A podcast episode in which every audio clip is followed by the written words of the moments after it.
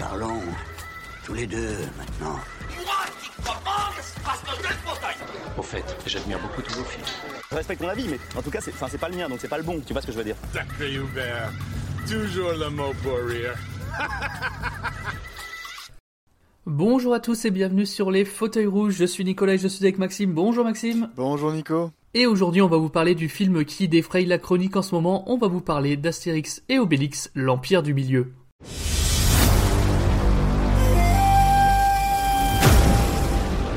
J'arrive de Chine, j'ai besoin de retraite. Rassurez-moi, vous savez où c'est la Chine quand même Ouais. Même moi, je sais où c'est.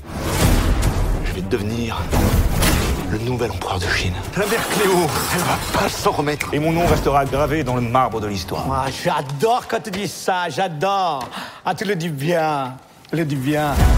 Pourquoi faut-il toujours qu'on vienne nous demander de l'aide à nous? Non et non. Moi, je suis d'accord. J'ai rien en ce moment. Je t'arrête. La princesse et moi, on va se marier. Et tu sais quoi, Obélix? Tu seras mon témoin. Mais c'est pas vrai, il est en train de lui parler, il est en train de nous balancer Vous faites quoi là? Euh, rien, rien. Je vais vous montrer comment on se bagarre en Chine.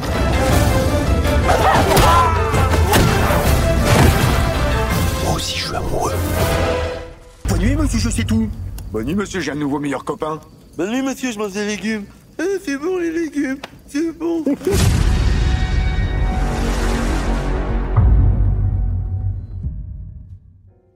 Voilà, voilà, Astérix et Obélix, l'Empire du Milieu, nous sommes en moins 50 avant Jésus-Christ. L'impératrice de Chine est emprisonnée suite à un coup d'état fomenté par Dancing Queen. Dancing Queen, vous l'avez Voilà. Aidée par Grain de Maïs et par sa fidèle guerrière Tatane, parce qu'elle sait se battre, la princesse Fouilly, bon là j'ai pas spécialement la banne, euh, fille unique de l'impératrice, s'enfuit en Gaule pour demander de l'aide aux deux valeureux guerriers Astérix et Obélix. Nos deux inséparables Gaulois acceptent bien sûr de venir en aide à la princesse pour sauver sa mère et libérer son pays. Et les voici en route pour une aventure vers la Chine. Mais César et sa puissante armée, toujours en soif de conquête, ont eux aussi pris la direction de l'Empire du Milieu. Voilà pour le résumé, qui est sans doute meilleur que le film. Certainement. non, ça va être un peu... On va pas être gentil, hein. autant le dire tout de suite. Hmm, C'est pas au programme. été... Non, ça a été compliqué. On l'a vu tous les deux. Oui. On l'a vu tous les deux il y a deux jours et ouais là clairement ça va être on va être entre les rires et les pleurs je pense mais euh, ce qui est sûr c'est qu'on va suivre un peu la tendance actuelle sur ce film qui est de le désinguer hein, concrètement. Et ce qui mérite coup- mieux, c'est une bonne question. Non non. Ouais, du coup, on va faire comme d'habitude, on va faire un petit point rapide réalisateur et surtout contexte, parce que c'est le contexte de la création de ce film que je trouve super intéressante. Ensuite, on vous fera chacun notre petit avis sans spoil, et ensuite on se lâchera sur la partie spoil. Bon, du coup, euh, Maxime, Guillaume Canet, Guillaume Canet, Guillaume Canet, réalisateur, acteur, scénariste. Euh, moi, je préfère son côté acteur, c'est-à-dire qu'il il a joué dans, dans quelques bons films, ou du moins dans des films que j'aime beaucoup, euh, qui ont aussi marqué mon enfance.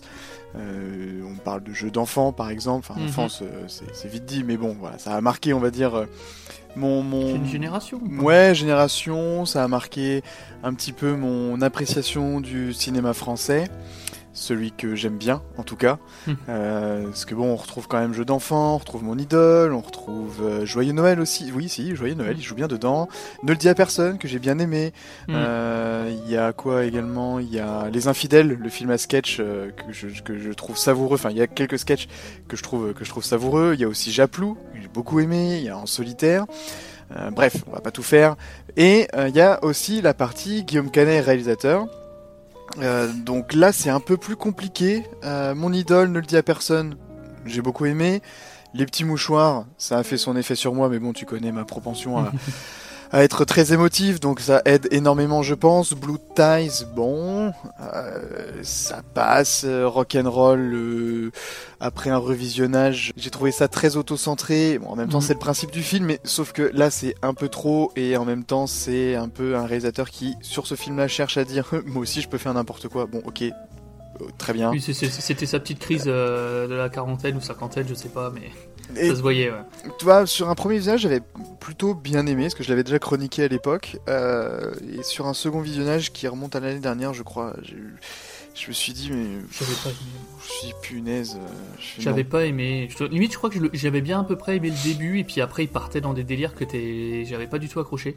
Ah, quand il devient euh, culturiste, euh, refait, Mm. euh, refait à son. Ouais, ok. Ouais, on, a un peu lâché au même endroit en fait. C'est- Et ensuite, bah, on a eu lui, que je n'ai pas vu, qu'il a réalisé pendant ou juste après le Covid, je crois. Parce qu'en Mm. fait, euh, Astérix Obélix était en pause à ce moment-là à cause du Covid, notamment à cause des tournages en Chine, mais bon, ça on en reparlera après.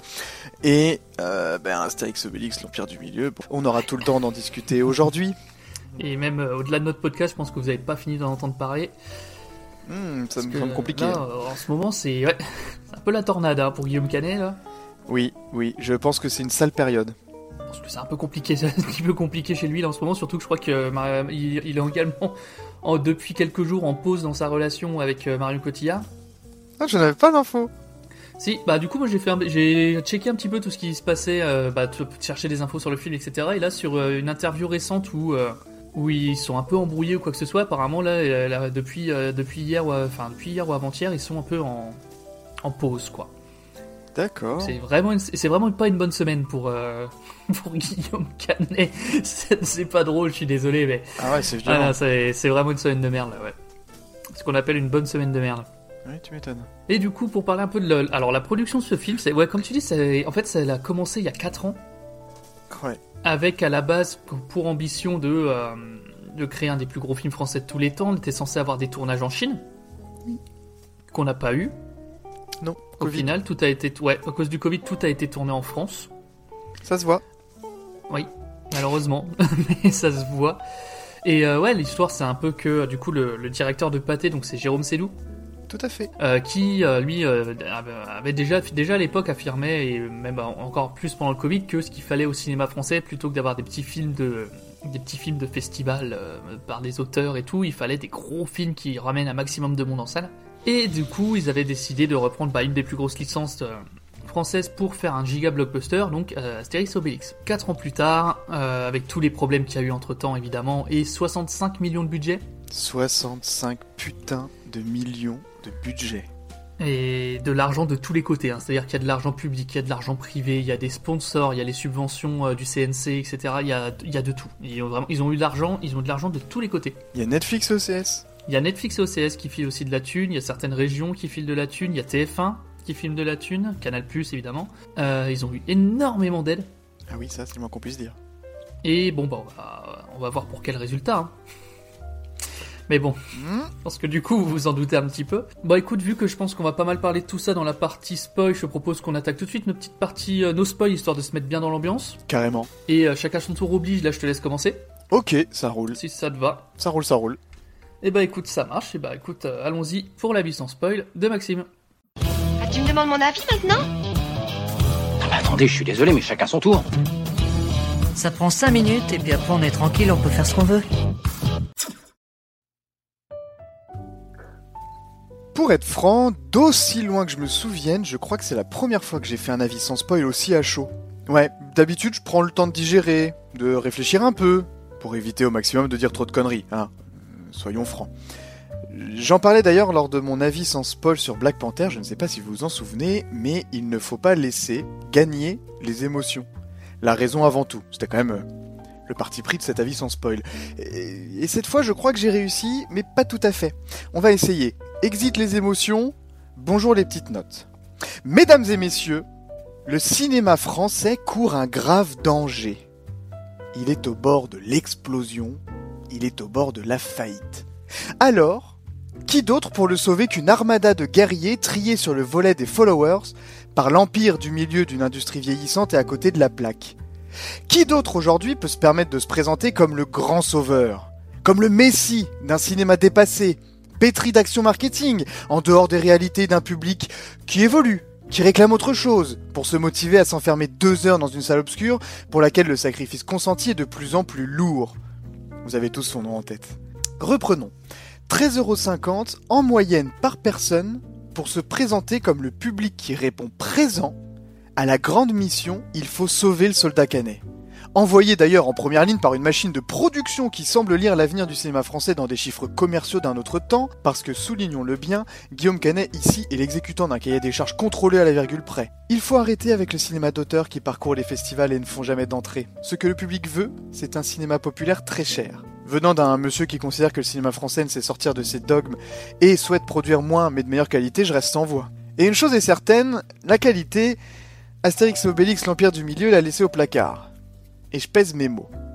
Je ne souhaite pas revenir de façon exhaustive sur la médiocrité de cet échec artistique criant.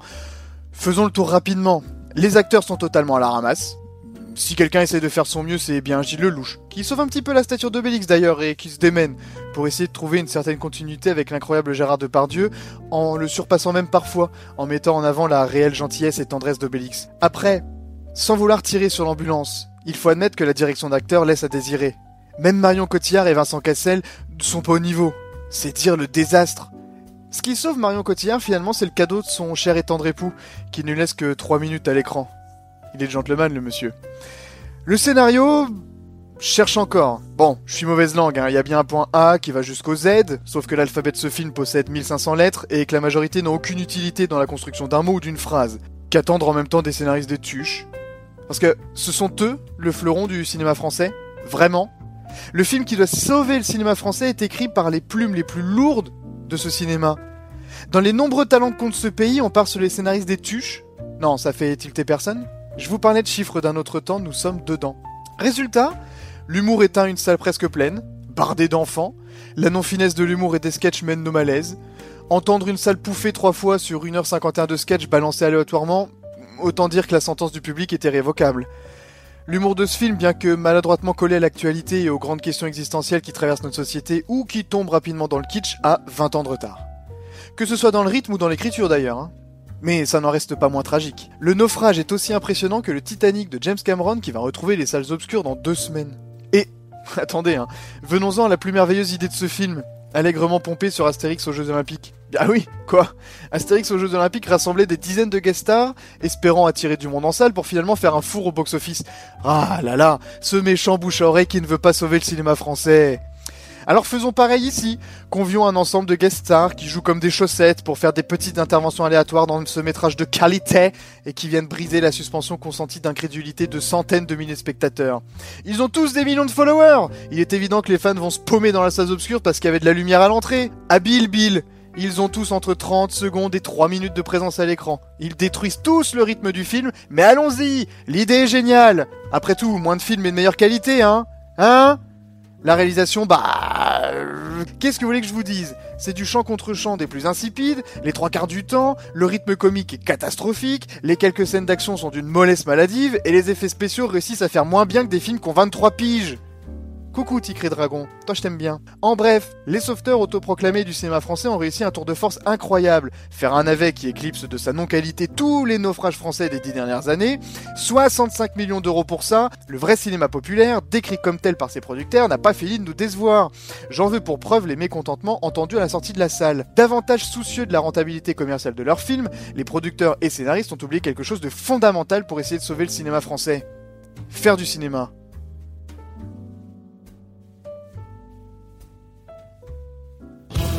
Demandes mon avis maintenant ah Attendez, je suis désolé, mais chacun son tour. Ça prend 5 minutes et puis après on est tranquille, on peut faire ce qu'on veut.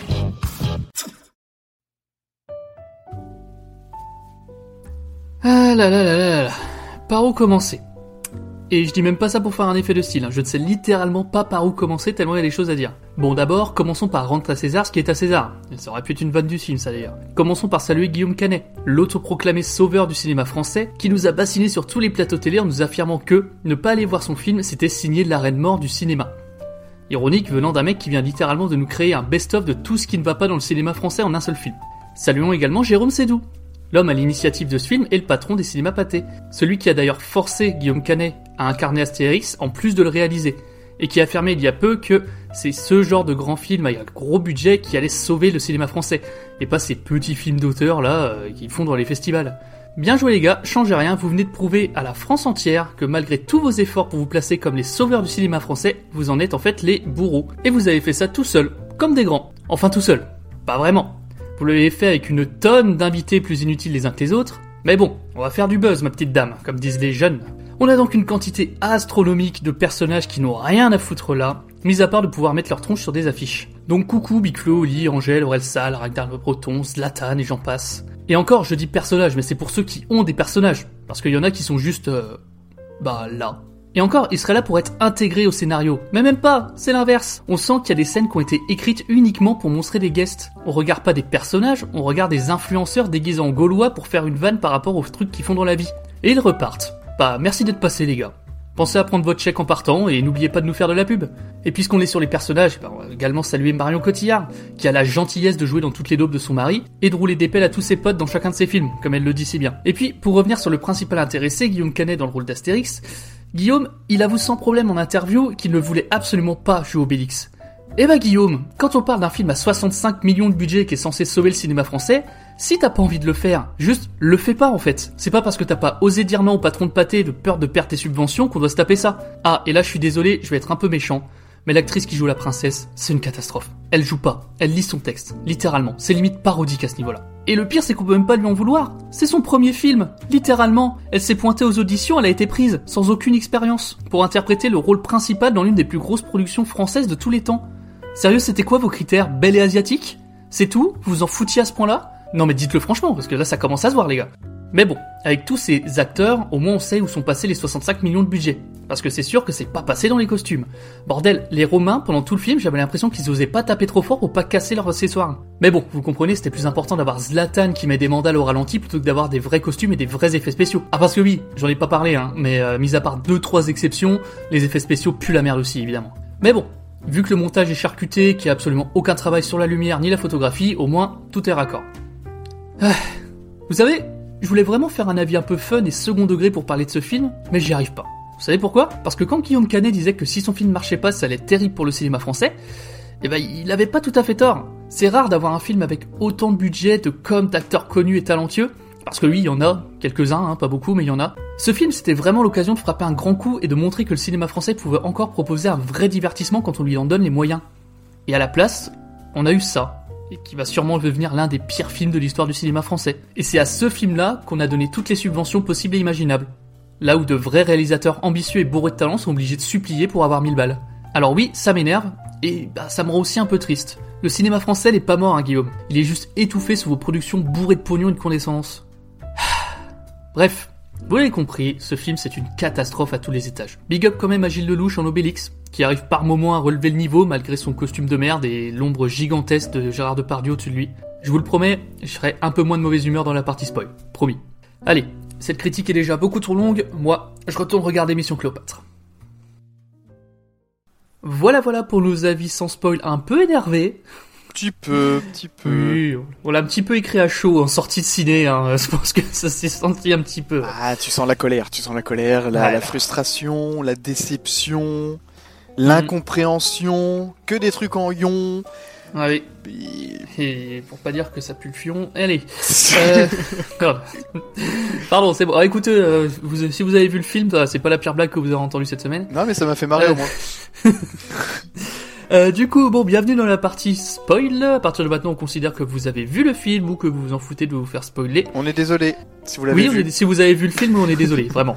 Le pire, c'est que j'ai même pas réellement de, de, de suivi du film, tellement c'est le bordel, j'ai même pas su, euh, j'ai même pas su refaire un suivi du film, quoi. Après, euh, ça va se faire dans l'ordre, mais bon, ça, on commence gentiment avec Astérix Obélix, et juste sur la première scène, on en a pour une demi-heure, en fait.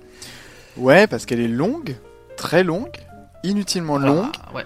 Euh, Et donc pour vous résumer, on suit juste Astérix Obélix qui se balade en rentrant au camp et qui ramène un sanglier. Et alors là, Ah les- ouais, ça commence dire, les- aussi fort Ouais. que ça. Ah, Ouais, les, en- les ennuis commencent scène 1 parce que t'as d'un coup, t'as Astérix qui fait écoute, euh, je vais devenir vegan. Enfin en gros, je, je veux plus manger de viande. Et en plus, je veux plus prendre de potions magiques parce que, je cite, euh, on n'a pas assez de recul, on sait pas ce qu'il y a dedans et on sait pas ce que ça va nous faire à long terme. Si ça vous dit quelque chose, c'est normal, le- les blagues ont été écrites il y a 4 ans. hein. Enfin, il y a 2 ans du coup, je pense. Ouais, ça a, Mais été, du coup, ça a tu- sûrement été un petit rajout. Oui, oui, bah, ils se sont dit que ce serait marrant de faire une blague sur les vaccins. Ouais. Sauf que ça arrive de, déjà, déjà que c'était pas drôle, en plus ça arrive deux ans trop tard. Oui, et puis bon. Après, on peut, peut- on peut peut-être euh, confier à nos, à nos auditeurs que nous avions un jeu pendant le film. Euh, qui était Oui. qu'on s'était mis un, en fait, vu que bon, on ne veut, on veut, on ne veut pas parler dans les salles de ciné, même quand on est tous les deux pour pas déranger les gens du tout, quand on se fait des commentaires. Du coup, là, on s'était, on s'était fixé une règle, c'est on avait un, un, niveau de blague de merde, enfin un niveau de, de gênance. on se faisait des signes de doigts de 1 à 5, ou genre de 5 c'était, de 1 c'était, euh, ah ça nous a fait, ça m'a fait un peu marrer, au 5 c'est au secours, j'ai envie de me foutre en l'air. On a eu des 5 tout le long, vraiment. c'était, à la fin, on le disait même plus.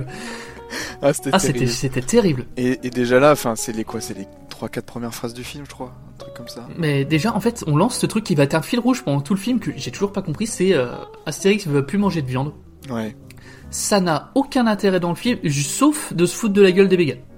Alors, ah, mais clairement, c'est, enfin, moi je l'ai ressenti vraiment comme ça. ça. Hein, parce que pour le coup, et il y a euh, plusieurs, il y a plusieurs sujets euh, de société qui y passent. hein. Il y a le féministe aussi, qui, le féministe qui passe après, euh, où t'as une guest qui est là juste pour faire un discours féminisme, juste pour qu'on se foute de sa gueule et on y reviendra plus du tout après. Ah ouais, non mais Et ça, ça arrive un peu plus tard. Et là, c'est pareil pour Astérix qui veut plus manger de viande. C'est tu dis euh, juste, ça va juste servir à pouvoir se foutre de sa gueule. Ouais. Et on, bon, on, on y reviendra, mais euh, les blagues sur les asiatiques aussi. Euh...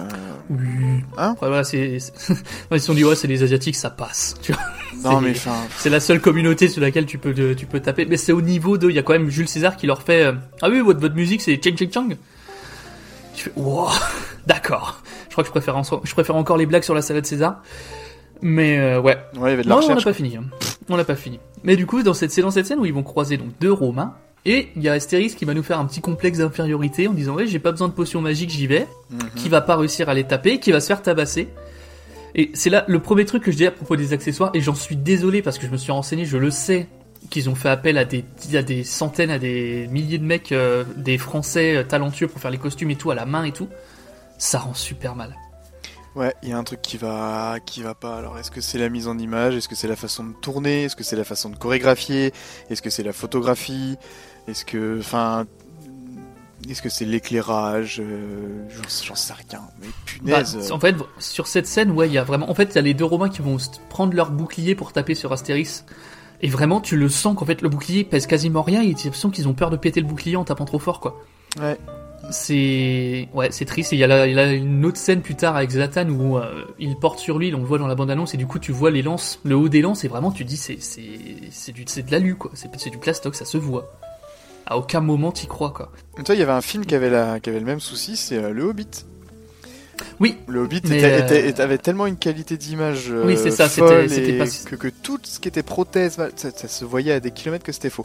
Mais on parle pas d'un truc de la même catégorie. Non, non, mais le c'est alors pour, du coup parce que le Hobbit avait l'excuse que c'était une nouvelle technologie là, je, dont j'ai pas de nom qui est aussi sur Avatar. Un HFR. Voilà, le, le HFR qui fait que t'as euh, je- deux fois plus d'images par seconde que, que les autres. Enfin, je sais qu'il y a un truc comme ça, donc qui, est- qui a une qualité d'image ultra fine et ultra propre. Sauf que euh, forcément, quand tu as une bien meilleure image, bah tu vois bien plus les défauts et bah oui, clairement, le, le Hobbit, il y avait des, des statues, tu voyais que c'était du polystyrène quoi. Tu disais il y a un coup de vent, elle s'envole.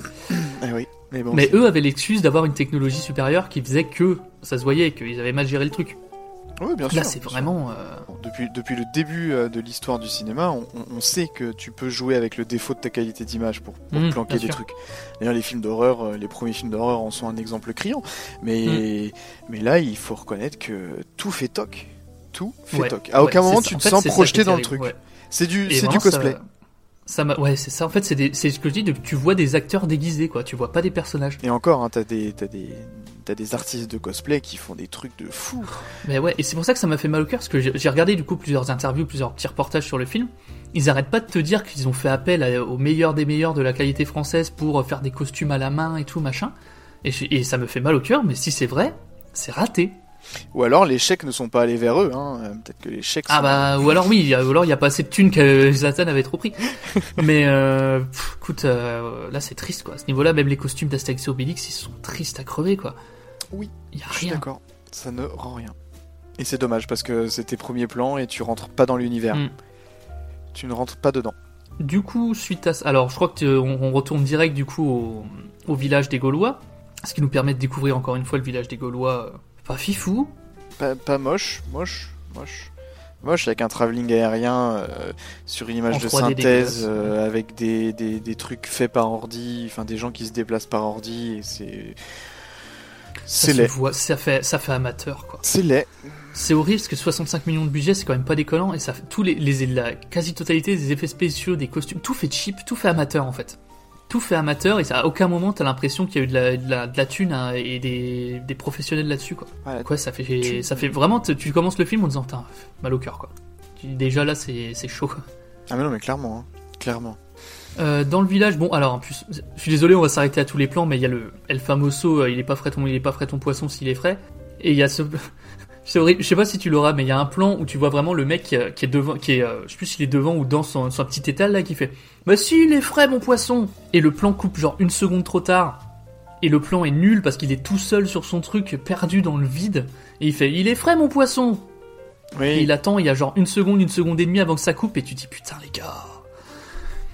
Enfin, ça se voit, enfin même moi je le vois que c'est coupé trop tard, c'est triste comme tout, ça fait pitié, c'est horrible. Et tu te dis peut-être qu'on pinaille, mais c'est que des trucs comme ça. Non mais on parlait, euh, je parlais dans mon avis sans spoil du rythme comique, euh, le, montage en Mm. fait partie, hein. c'est-à-dire que pour rythmer un dialogue, pour rythmer un truc, pour rythmer une vanne, ou pour la faire tomber au bon moment, ou pour faire rebondir dessus au bon moment, ben ça passe par tout ça, ça passe par un rythme de réalisation, un rythme de montage, un rythme aussi, euh, un rythme pardon, aussi dans la diction du, du dialogue, dans l'intonation, enfin.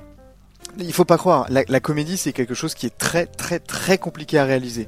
Mais Mm. quand tu te, tu t'attaques à un truc aussi complexe et en plus avec un Astérix Obélix, eh ben tu vas chercher la crème de la crème.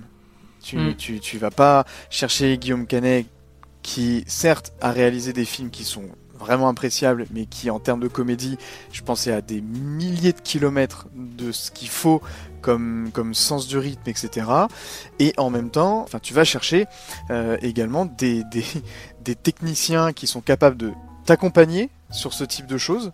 Parce que mine de rien, euh, ça, ça fait partie d'un tout. C'est-à-dire que une, une, une équipe, euh, surtout dans la réalisation, eh bien, faut qu'il y ait une osmose, faut qu'il y ait une synergie. Là, à aucun moment tu la sens. Et en plus, tu te dis, bah, putain, les mecs, en fait, ils sont là, ben, ils savent pas trop pourquoi. Et j'ai l'impression qu'ils n'ont rien à défendre. Et ce qui, est, ce qui est aussi un gros problème. C'est vraiment Mm. un gros, gros problème. Et, euh, et, et- et parlons-en, mais par exemple, le, le monteur de le, le monteur d'Astérix Obélix l'Empire du Milieu, c'est euh, Simon Jacquet. Simon Jacquet, le, le- le type de film qu'il monte habituellement, ce sont des films comme par exemple Mon Roi de, de Maïwen, euh, Vie sauvage également. Il a monté comme comédie Le Grand Bain. Euh, sinon, il a fait Bac Nord aussi. Mm. Enfin, on n'est on n'est pas dans son registre en fait de, de- de départ. Et donc, euh, ça, ça me semble aussi être une, un élément qui complique encore une fois une production. Et une production qui veut normalement te donner eh bien, un film, une comédie familiale solide. Et ce qui n'arrange pas du coup, parce qu'on va le dire maintenant tant que c'est le début, parce que ce qui ressort en fait dans les, les interviews, les trucs comme ça, c'est que comme tu l'as dit un peu dans ton avis sans spoil, le texte est écrit à la virgule près. Ah, ça c'est terrible. Et bah, dans une comédie où t'as des mecs qui sont, qui sont quand même. Enfin, t'as euh, Jonathan Cohen qui est quand même un, un roi de l'impro. Enfin, le mec, tu le, laisses tout seul devant une caméra pendant 10 minutes, il va te faire marrer, euh, il va faire marrer 10 minutes. T'as des José Garcia, t'as des mecs comme ça. Qui, sont capables en fait, et surtout bah, ce qui marchait aussi dans la série Obélix Mission Cléopâtre euh, à certains moments, c'est que t'avais une, une grosse place aux acteurs et tu laissais bosser les acteurs, tu les laissais faire ce qu'ils faisaient le mieux, c'est-à-dire faire des vannes, se répondre, avoir du tac au tac et tout. Et là, en fait, étant donné qu'ils devaient faire, que tout devait être validé, donc par les scénaristes des Tuches, par euh, Pathé du coup, par les ayants droit d'Astérix, tout devait être absolument validé, toutes les vannes devaient être validées, etc. C'est fait qu'il y avait absolument aucune marge de manœuvre sur le plateau, et c'est super triste quoi. C'est triste. Et pour Cohen, tu le ressens. hein. Ouais. Waouh, Ah ouais, ouais, ouais. il est pas Mm. à l'aise. hein. Enfin, à aucun moment, il est à l'aise. Bah, c'est-à-dire que tu, en fait, tu sens qu'il y a, il y a certaines scènes où vraiment tu sens qu'il lit son texte. C'est vraiment, c'est pour le coup, j'ai vraiment ressenti des scènes où je dis, où je me suis dit là, putain, là, il avait quatre lignes de dialogue, il a fallu qu'il se concentre pour s'en souvenir, tu vois. Ça se voit parce qu'il a pas, il a pas cette chat, il a pas cette dégaine, il a pas cette délivrée, cette délivrerie, je sais plus comment dire en français, parce que euh, qu'il a d'habitude où il peut enchaîner des vannes et des vannes et rigoler et machin et trucs. Là, tu sens qu'il est bridé, quoi. Ce que j'aime bien. Maxime, s'il te plaît, nous sommes un podcast, nous sommes un podcast sérieux. Voilà, ne me faites pas dire ce que j'ai pas dit. Mais euh, là, mais c'est triste que j'adore Jonathan Cohen, hein, la Flamme Flambeau, même euh, Serge Le Mito, c'était vachement bien. Mais oui. Mais c'était que, mais c'était que de l'impro, quasiment. Enfin, il y avait pas, peut-être pas la Flamme et le Flambeau, mais euh, Serge Le Mito, c'est énormément d'impro. Bah, je pense que la flamme, euh, la, la flamme et le flambeau, à mon avis, tu dois y avoir un conducteur, je pense, parce qu'il Oui, est, il, ouais. est, il, est, il est trop à l'aise pour être euh, pour être harnaché avec un texte. Et même la, la, la série euh, de, de Netflix euh, que hum, Family Business. Oui, en famille, ouais, Family Business. même là, je le trouve super bon, alors que c'est sûr qu'il a du texte, c'est évident qu'il y en a. Mm. Mais à mon avis, il a du texte qui lui permettent d'avoir certaines, voire beaucoup de largeur. Que, que là, mais. Enfin. Chacune de ces apparitions, ou hors rare moment de fulgurance, où euh, tu te dis, ah là, il y a peut-être un truc. Mm. Ben non, c'est-à-dire que ça fonctionne Bah, il, pas. a, quel- il a quelques passages qui ont réussi à m'extirper un, un soufflement de nez, mais euh, c'est tout quoi. Bah, Parce qu'il y a la- alors tout le monde est tout le monde est d'accord, tout le monde s'est marré parce que quand il y a eu la gifle. Ah oui, là, on est d'accord. Voilà, ça tout, tout le monde s'est fait avoir là-dessus, ça y a aucun problème. Et ils l'ont foutu dans la bonne annonce. Bon. Ouais. C'est tout. Mais euh, voilà, il y a deux trois passages où quand il joue vraiment le le, le couard, euh, le lâche et tout, qui, a- qui sont un peu rigolotes. Par ça. euh, C'est triste. Et du coup, ouais. Alors de retour dans le parce que dans le village dans le village gaulois, voilà, c'est bon, il y a la petite vie des Gaulois. Il y a Angèle, il y a Fabala, Mhm. euh, qui Passe. est ultra désagréable dans ce film. Oh, te fou Je me souvenais pas que Falbala était désagréable, au Bah, contraire. elle, elle, elle y était pas. Ouais, c'est Mais hein. juste que là, elle, elle joue une meuf hyper désagréable, surtout à la fin. Ah oui, mon dieu. Mais c'est tout, voilà, elle passe, hein, fait coucou, hein, coucou Angèle. Euh, et puis on retourne au film. Euh, mais c'est vraiment, littéralement, c'est ça. C'est ah tiens Angèle. Ah bon, au revoir Angèle. Et puis hop, on y retourne. Ah, elle a quoi Elle a trois phrases Là, un truc comme ça? Euh, sur, sur ça, c'est oui, c'est euh, Obélix qui lui jetait offert à menhir et elle lui dit bah qu'est-ce que que j'en foute? Et puis elle se barre quoi. Ah oui, c'est vrai. C'est littéralement ça. Moins, ouais, de manière moins sec, mais en gros c'est ça. Et du coup, on a la, la, la calèche de Jonathan Cohen qui arrive et qui nous fait découvrir donc la princesse et euh, son garde du corps.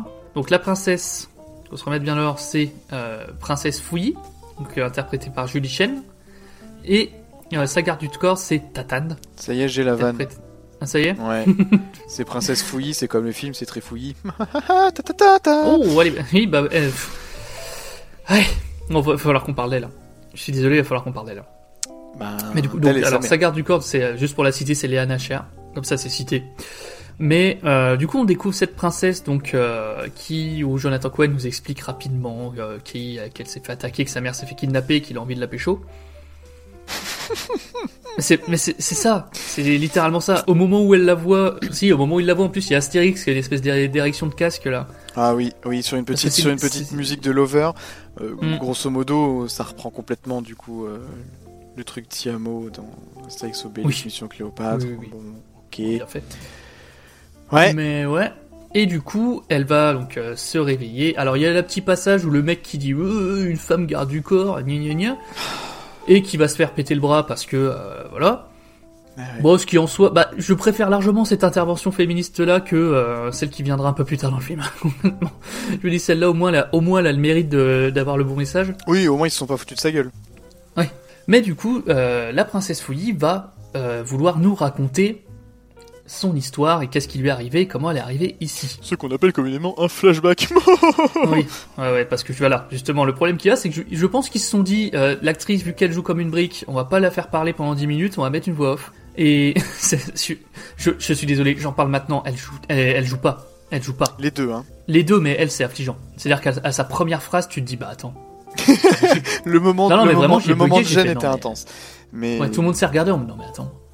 Pas des- Ouais, parce qu'en plus, il n'y a pas que nous coup- hein, qui avons eu cette réflexion-là, parce que... Ah oui, oui, c'est que vraiment, il y a eu un mouvement, il y a eu vraiment eu un mouvement de foule de plein de gens qui se sont regardés en mode, attends, mais elle, elle joue pas là, dans- enfin, elle, elle, elle délivre son texte, elle lit son post-it qui a posé sur la caméra, je pense, où elle est en mode, je suis la princesse Fouilly et je viens de Chine. D'accord. Et c'est vrai, c'est voilà. Nous avons besoin de votre il y a une aide. scène- Il y a une scène un peu plus tard où ils sont littéralement en train de se faire tirer dessus à coups de flèche, où elle est planquée sous une table avec sa mère et tout. Et il y a sa mère qui fait euh, Oui, ça va? Elle fait Oui, maman, je vais bien. oui, c'est vrai. Mais lit- littéralement, c'est ça m'a ça m'a rendu fou. Mais comme je le dis dans mon avis, euh, sans spoil, c'est compliqué de lui en vouloir. C'est son premier film. Ouais. Elle, elle c'est littéralement son premier film. Elle est lit- dans la vie, elle est comptable. Je vous jure, enfin, je, je sais plus exactement ce que c'est, mais je sais qu'elle a fait des études en comptabilité. Elle a un métier dans la comptabilité. Elle a toujours rêvé d'être actrice. Elle s'est pointée, euh, comment, à l'audition. Et ils ont dit, et elle était prise, sans aucune expérience dans le cinéma. Et en plus, euh, c'est pour ça que je suis même pas, j'ai même pas envie de la défoncer parce que la pauvre elle a rien demandé. On lui a dit oui, bah il y va.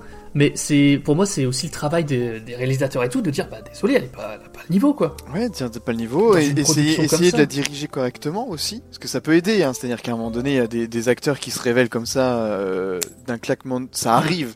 Ça arrive. Mais généralement, il y a aussi un directeur d'acteur derrière qui est présent et qui sait le faire. C'est-à-dire que Là, pour dans tout le film, la direction d'acteur, bah, elle est assez inexistante. Hein. C'est-à-dire que il Ouais. n'y a, pas de truc, il y a pas de direction.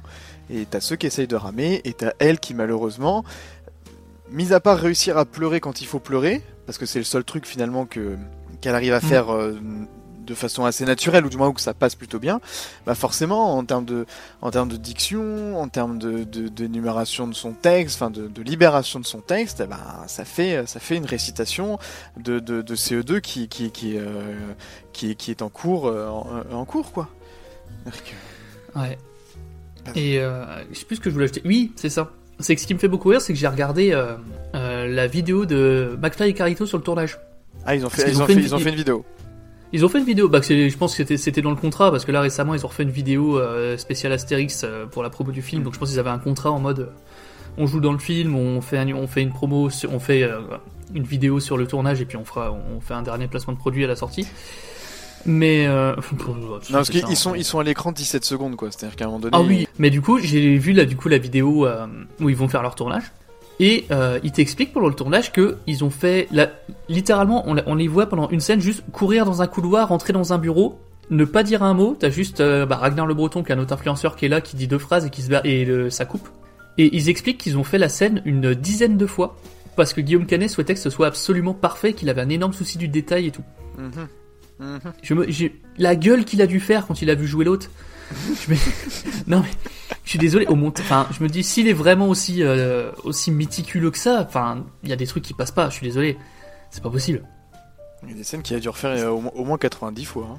Et c'est- attention, à mon avis, c'est 90 mais surtout- fois, mais pas pour les mêmes raisons qu'un Stanley Kubrick qui voulait épuiser ses acteurs. hein, Mais euh, Et là, mais je me dis parce que si si il tourne plein de scènes, et il a pris les meilleurs. C'est ça moi qui m'en fous. C'est-à-dire que celles qu'on a vues, c'était les meilleures. Mhm. C'est-à-dire qu'il il existe quelque part sur, sur une carte SD des, des, des scènes pires que celle-là, quoi. vivement, Ça, ça vivement me la director's cut. Ah oui, ah bah là, on va se marrer. Bah, ça se trouve, il ça se trouve, il va aller tourner ses plans en Chine, là, et puis il va nous la ressortir en disant, ah non, mais ça, c'est la vraie version. J'ai fait une mise à jour. La Guillaume Canet, la Canet Cut. Ah, ouais. Mais du coup, voilà. Puis alors, en, en parallèle de ça aussi, je sais pas si c'est avant ou après qu'il se décide à partir, mais du coup, on découvre César. Parce qu'en fait, on découvre trois... Oui, non, parce que, alors oui, la refaire dans l'ordre. Euh, elle explique, du coup, t'as le flashback, donc t'as cette voix off que j'ai trouvé méprisante à souhait, mais bon, je pense que c'est pour les enfants, parce que c'est la voix off qui est sur le, au point de t'expliquer ce qu'est un flashback, tu vois. Ah, elle le fait, hein, d'ailleurs. hein. Elle le fait. Ouais, elle hein, le dit, fait elle dit, littéralement. En fait, un flashback, euh, on explique ce qu'il y avait avant. Oui, bah merci Michel. euh. Enfin bon, chaud donc tel, hein, comme on dit dans le cinéma, euh, montre Ouais. ne dit pas. Là, ils font, vraiment ils font, rien, ils- rien à ils- foutre. ils font l'éducation de nos petits jeunes. Oui, bah, Qui ont eu beaucoup de mal à rigoler d'ailleurs. Ah moi j'avais beaucoup d'enfants dans la salle, j'en ai entendu aucun rigoler. Peut-être une fois ou deux quand les gens tombent et se font mal, quoi. C'est vraiment les trucs de base. Mais euh, Et n'empêche. euh, Sinon, c'était, c'était la mort du feu. Mais imagine, ah non, mais en vrai, t'as genre 5-6 ans. Imagine, genre, tu connais pas spécialement Big Flo et Oli. Tu connais pas Angèle, tu connais pas et Carito, tu connais pas Ragnar le Breton, tu connais pas euh, José Garcia et tout. Genre, tu vois juste un film, tu t'en fous des acteurs. Tu te dis, mais qu'est-ce qui se passe? Ah, il y a moyen. Qu'est-ce qui se passe? Enfin, c'est. T'as des tronçons de 20 minutes entre deux passages de scénario où c'est juste des, des vannes méta avec les acteurs et tu fais, bah, si tu connais pas les acteurs, t'en sais rien. Non, complètement. T'en sais rien. Il y avait un moment où ils envisageaient d'exporter le film en Chine. Mhm. Je dis, mais qu'est-ce que vous voulez foutre le film en Chine? La moitié du film, c'est des références françaises que personne ne va comprendre. Ah ouais. Et même nous qui le comprenons, on se marre pas, donc euh, putain. Ce qui est violent. Et, et qu'on vienne pas nous dire qu'à 6 ans, euh, tu ne reçois pas un film. Non. Non, ça marche pas comme ça. Non, je suis sûr que même à 6 ans, t'as César qui fait euh, euh, me raconte pas de salade. Moi, je suis désolé, même à 6 ans, ça me fait pas marrer. Ouais. C'est c'est pas possible. c'est pas possible. Du coup, euh, qu'est-ce qui s'est passé dans le flashback? Euh, grosso modo, histoire, mais l'histoire la plus bateau, mais plus même dans Pirates des Caraïbes, c'est pas autant bateau. Désolé, je fais des vannes au niveau du film. C'est genre, on, on essaie de te faire un truc un peu géopolitique qui n'a aucun sens. Et t'as t'as une, impéra- t'as une impératrice en Chine qui se fait putcher par un autre, me- par un autre mec. Ouais, voilà. t'as Ramzi Bedia qui euh, fout deux tartes à Big Flo et Oli avant de sauver en gros euh, l'impératrice. Non, en- avant de se faire Oui, non, capturer se avec attraper, l'impératrice. Mm. Ils vont en tôle, voilà, basta, on revient au village. Allez hop. Ouais, et du coup, lui, il veut se marier avec la, il veut se marier avec la princesse, donc il faut, il faut qu'il retrouve la princesse et la princesse. En gros, alors oui, c'est ce que du coup, Ramsey, Big Flo Oli et euh, Jonathan Cohen sont de la même famille et bossaient dans une échoppe où ils se font passer pour des Gaulois. Pour vendre du. Pour vendre J'adore. du, Enfin- du parfum amphore. Ah oui, Et je vous jure, je vous jure. Et tu sais que dans- j'ai vu dans la production qu'il y avait des placements de produits, euh, grâce à la, grâce auquel ils avaient ramené de la thune. Je n'arrive pas à savoir si, si ça c'est un placement de produit ou pas. Non, ça c'est du foutage de gueule. Non, parce que pour ceux qui l'ont pas vu, c'est exceptionnel. C'est-à-dire que t'as vraiment littéralement la meuf qui, euh, c'est la princesse Fouilly. Il, y a des flacons littéralement du parfum euh, Dior, j'adore, celui de Tadaron, vraiment. Et euh, genre, elle dit ah c'est du parfum gaulois? Il dit oui, c'est amphore. Et littéralement, elle prend le parfum dans la main en mode comme dans une pub et elle fait amphore. Elle se retourne et elle fixe la caméra en faisant j'adore, comme comme dans la pub, tu vois. Et pour ceux qui l'ont pas vu, j'explique, mais je vous jure qu'en vrai c'est pire. Et vraiment, j'étais devant mon écran en disant qu'est-ce que vous faites? Qu'est-ce que vous racontez? Et depuis le début de la scène, je vois les, les flacons de parfum dans le fond, je lui dis, ils vont pas nous la faire quand même. Et putain, c'est pas drôle. C'est pas drôle, c'est mal rythmé, c'est nul. Non, en plus, c'est ça que c'est pas c'est drôle. une vanne. Pardon, je m'énerve encore. J'ai dit que je m'énervais plus. Mais c'est juste, c'est à quel moment ça pendant. Je veux dire, euh, en bout de 8 bières et 4 joints dans leur réunion de, dans leur réunion de scénaristes, peut-être que ça les a fait marrer les mecs qui ont fait les tuches. hein. Mais euh, non, vraiment, c'est pas, c'est pas bien. Non, c'est pas bien. Du coup, ils se font attaquer par El Famoso méchant euh, Dancing Queen. J'ai mis longtemps à la voir. Bah, euh, quand ils ont été forcés de l'expliquer. Oui, c'est qu'au milieu du film, je pense qu'ils se sont dit, ah, c'est peut-être pas clair que c'est une vanne, et du coup, t'as littéralement, en plein milieu d'un, de, il parle de musique en plus, et t'as César qui fait, toi, c'est Dancing Queen? Oui, c'est bon, je l'ai. Merci, c'est Dancing Queen, c'est la chanson. Ouais, je... Non, mais heureusement qu'il l'a expliqué, parce que moi je l'avais pas du tout. Hein. Pas du tout. Moi, je l'avais pas non plus. Je l'avais pas non plus, c'est à ce moment-là où j'ai fait, d'accord. D'accord, c'est bon. Du coup, euh, bah du coup, il l'emmène en Gaule parce qu'il se fait passer pour un Gaulois et euh, alors qu'il est égyptien. Du coup, ils se retrouvent tous là-bas. Ils vont voir le chef en disant il faut aider la petite, euh, la petite, la princesse parce que on est là pour aider les gens. Le chef dit non, sa femme l'engueule, le chef dit oui et ils sont partis. Ouais. Dans, dans un chariot en forme de voiture. Ouais, d'une 4L. Non, d'une coccinelle. Et d'une coccinelle. Ouais. Une coccinelle, pardon. C'est pas drôle, ça sert à rien. Oui, mais tu te rends bien compte qu'il y a des petits coussins en dessous, hein, parce que ça va secouer un peu plus que la cariote. Oui, il y, a des sus- il y a des suspensions. euh, Ils ont mis des suspensions euh, pneumatiques. euh, je, je sais, je, je comprends même pas d'où c'est une vanne. C'est le chariot, il est en forme de voiture. Voilà. Ah, qu'est-ce qu'on se marre Et tu dis, bah super. Encore, il y aurait une blague avec les rétros comme dans Astérix Obélix Mission Cléopâtre, j'aurais dit à la limite. À la rigueur. Tu vois, il il aurait eu un chariot avec des rétros en disant, ouais, j'ai vu- j'avais, j'ai appris ça en Égypte. C'est con, mais c'est, là je t'aurais dit, oui, d'accord, c'est une ref. Je, l'entends, elle est bien placée. Mais là, c'est juste, là, ils ont construit un chariot en forme de bagnole en disant, ah voilà, on a fait ça. Bah, c'est pas drôle.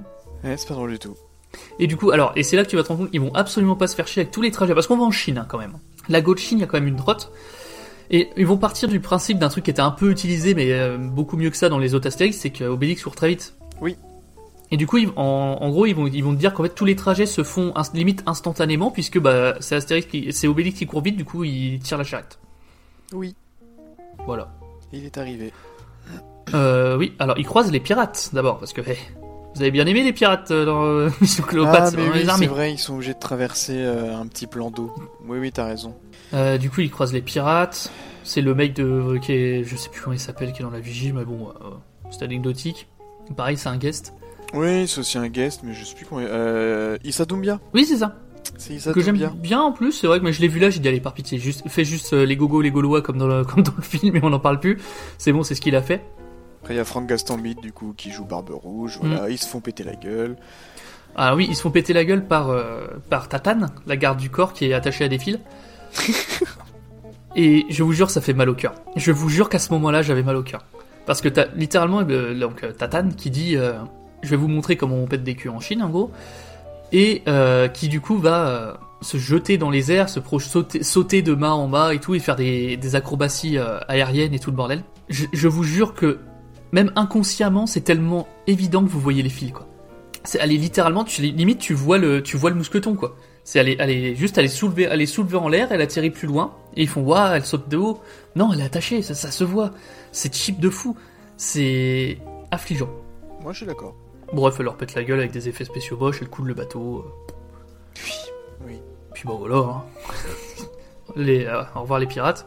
Et alors là, à par- à partir de là, dans ma tête, tout se mélange, hein, je vous avoue. Un peu des flashbacks du Vietnam, là. Euh, qu'est-ce qu'ils... Non, mais qu'est- qu'est-ce qu'est-ce qu'ils font Parce que si, bah alors du coup, il y, a y la scène avec César et euh, Oui, y a la Cléopâtre. petite coupure avec ces qui sont sur le point de se, de se séparer. Euh, du coup, enchaînons. Ouais, alors César et Cléopâtre. Donc, Marion Cotillard, euh, Cléopâtre est une grosse chieuse. Il y a pas d'autre qui balance ses affaires dans tous les sens et qui se fout de son et qui se fout de César parce qu'il a une petite bite. Et qu'il est pas connu à l'international. Oui, c'est ça. C'est parce que elle, elle se barre pour se barrer avec Florent Manodou. Posez pas de questions, on va pas s'arrêter sur tous les guests. Mais du coup, elle veut se barrer avec euh, Florent Manodou, qui est son euh, prof de gym.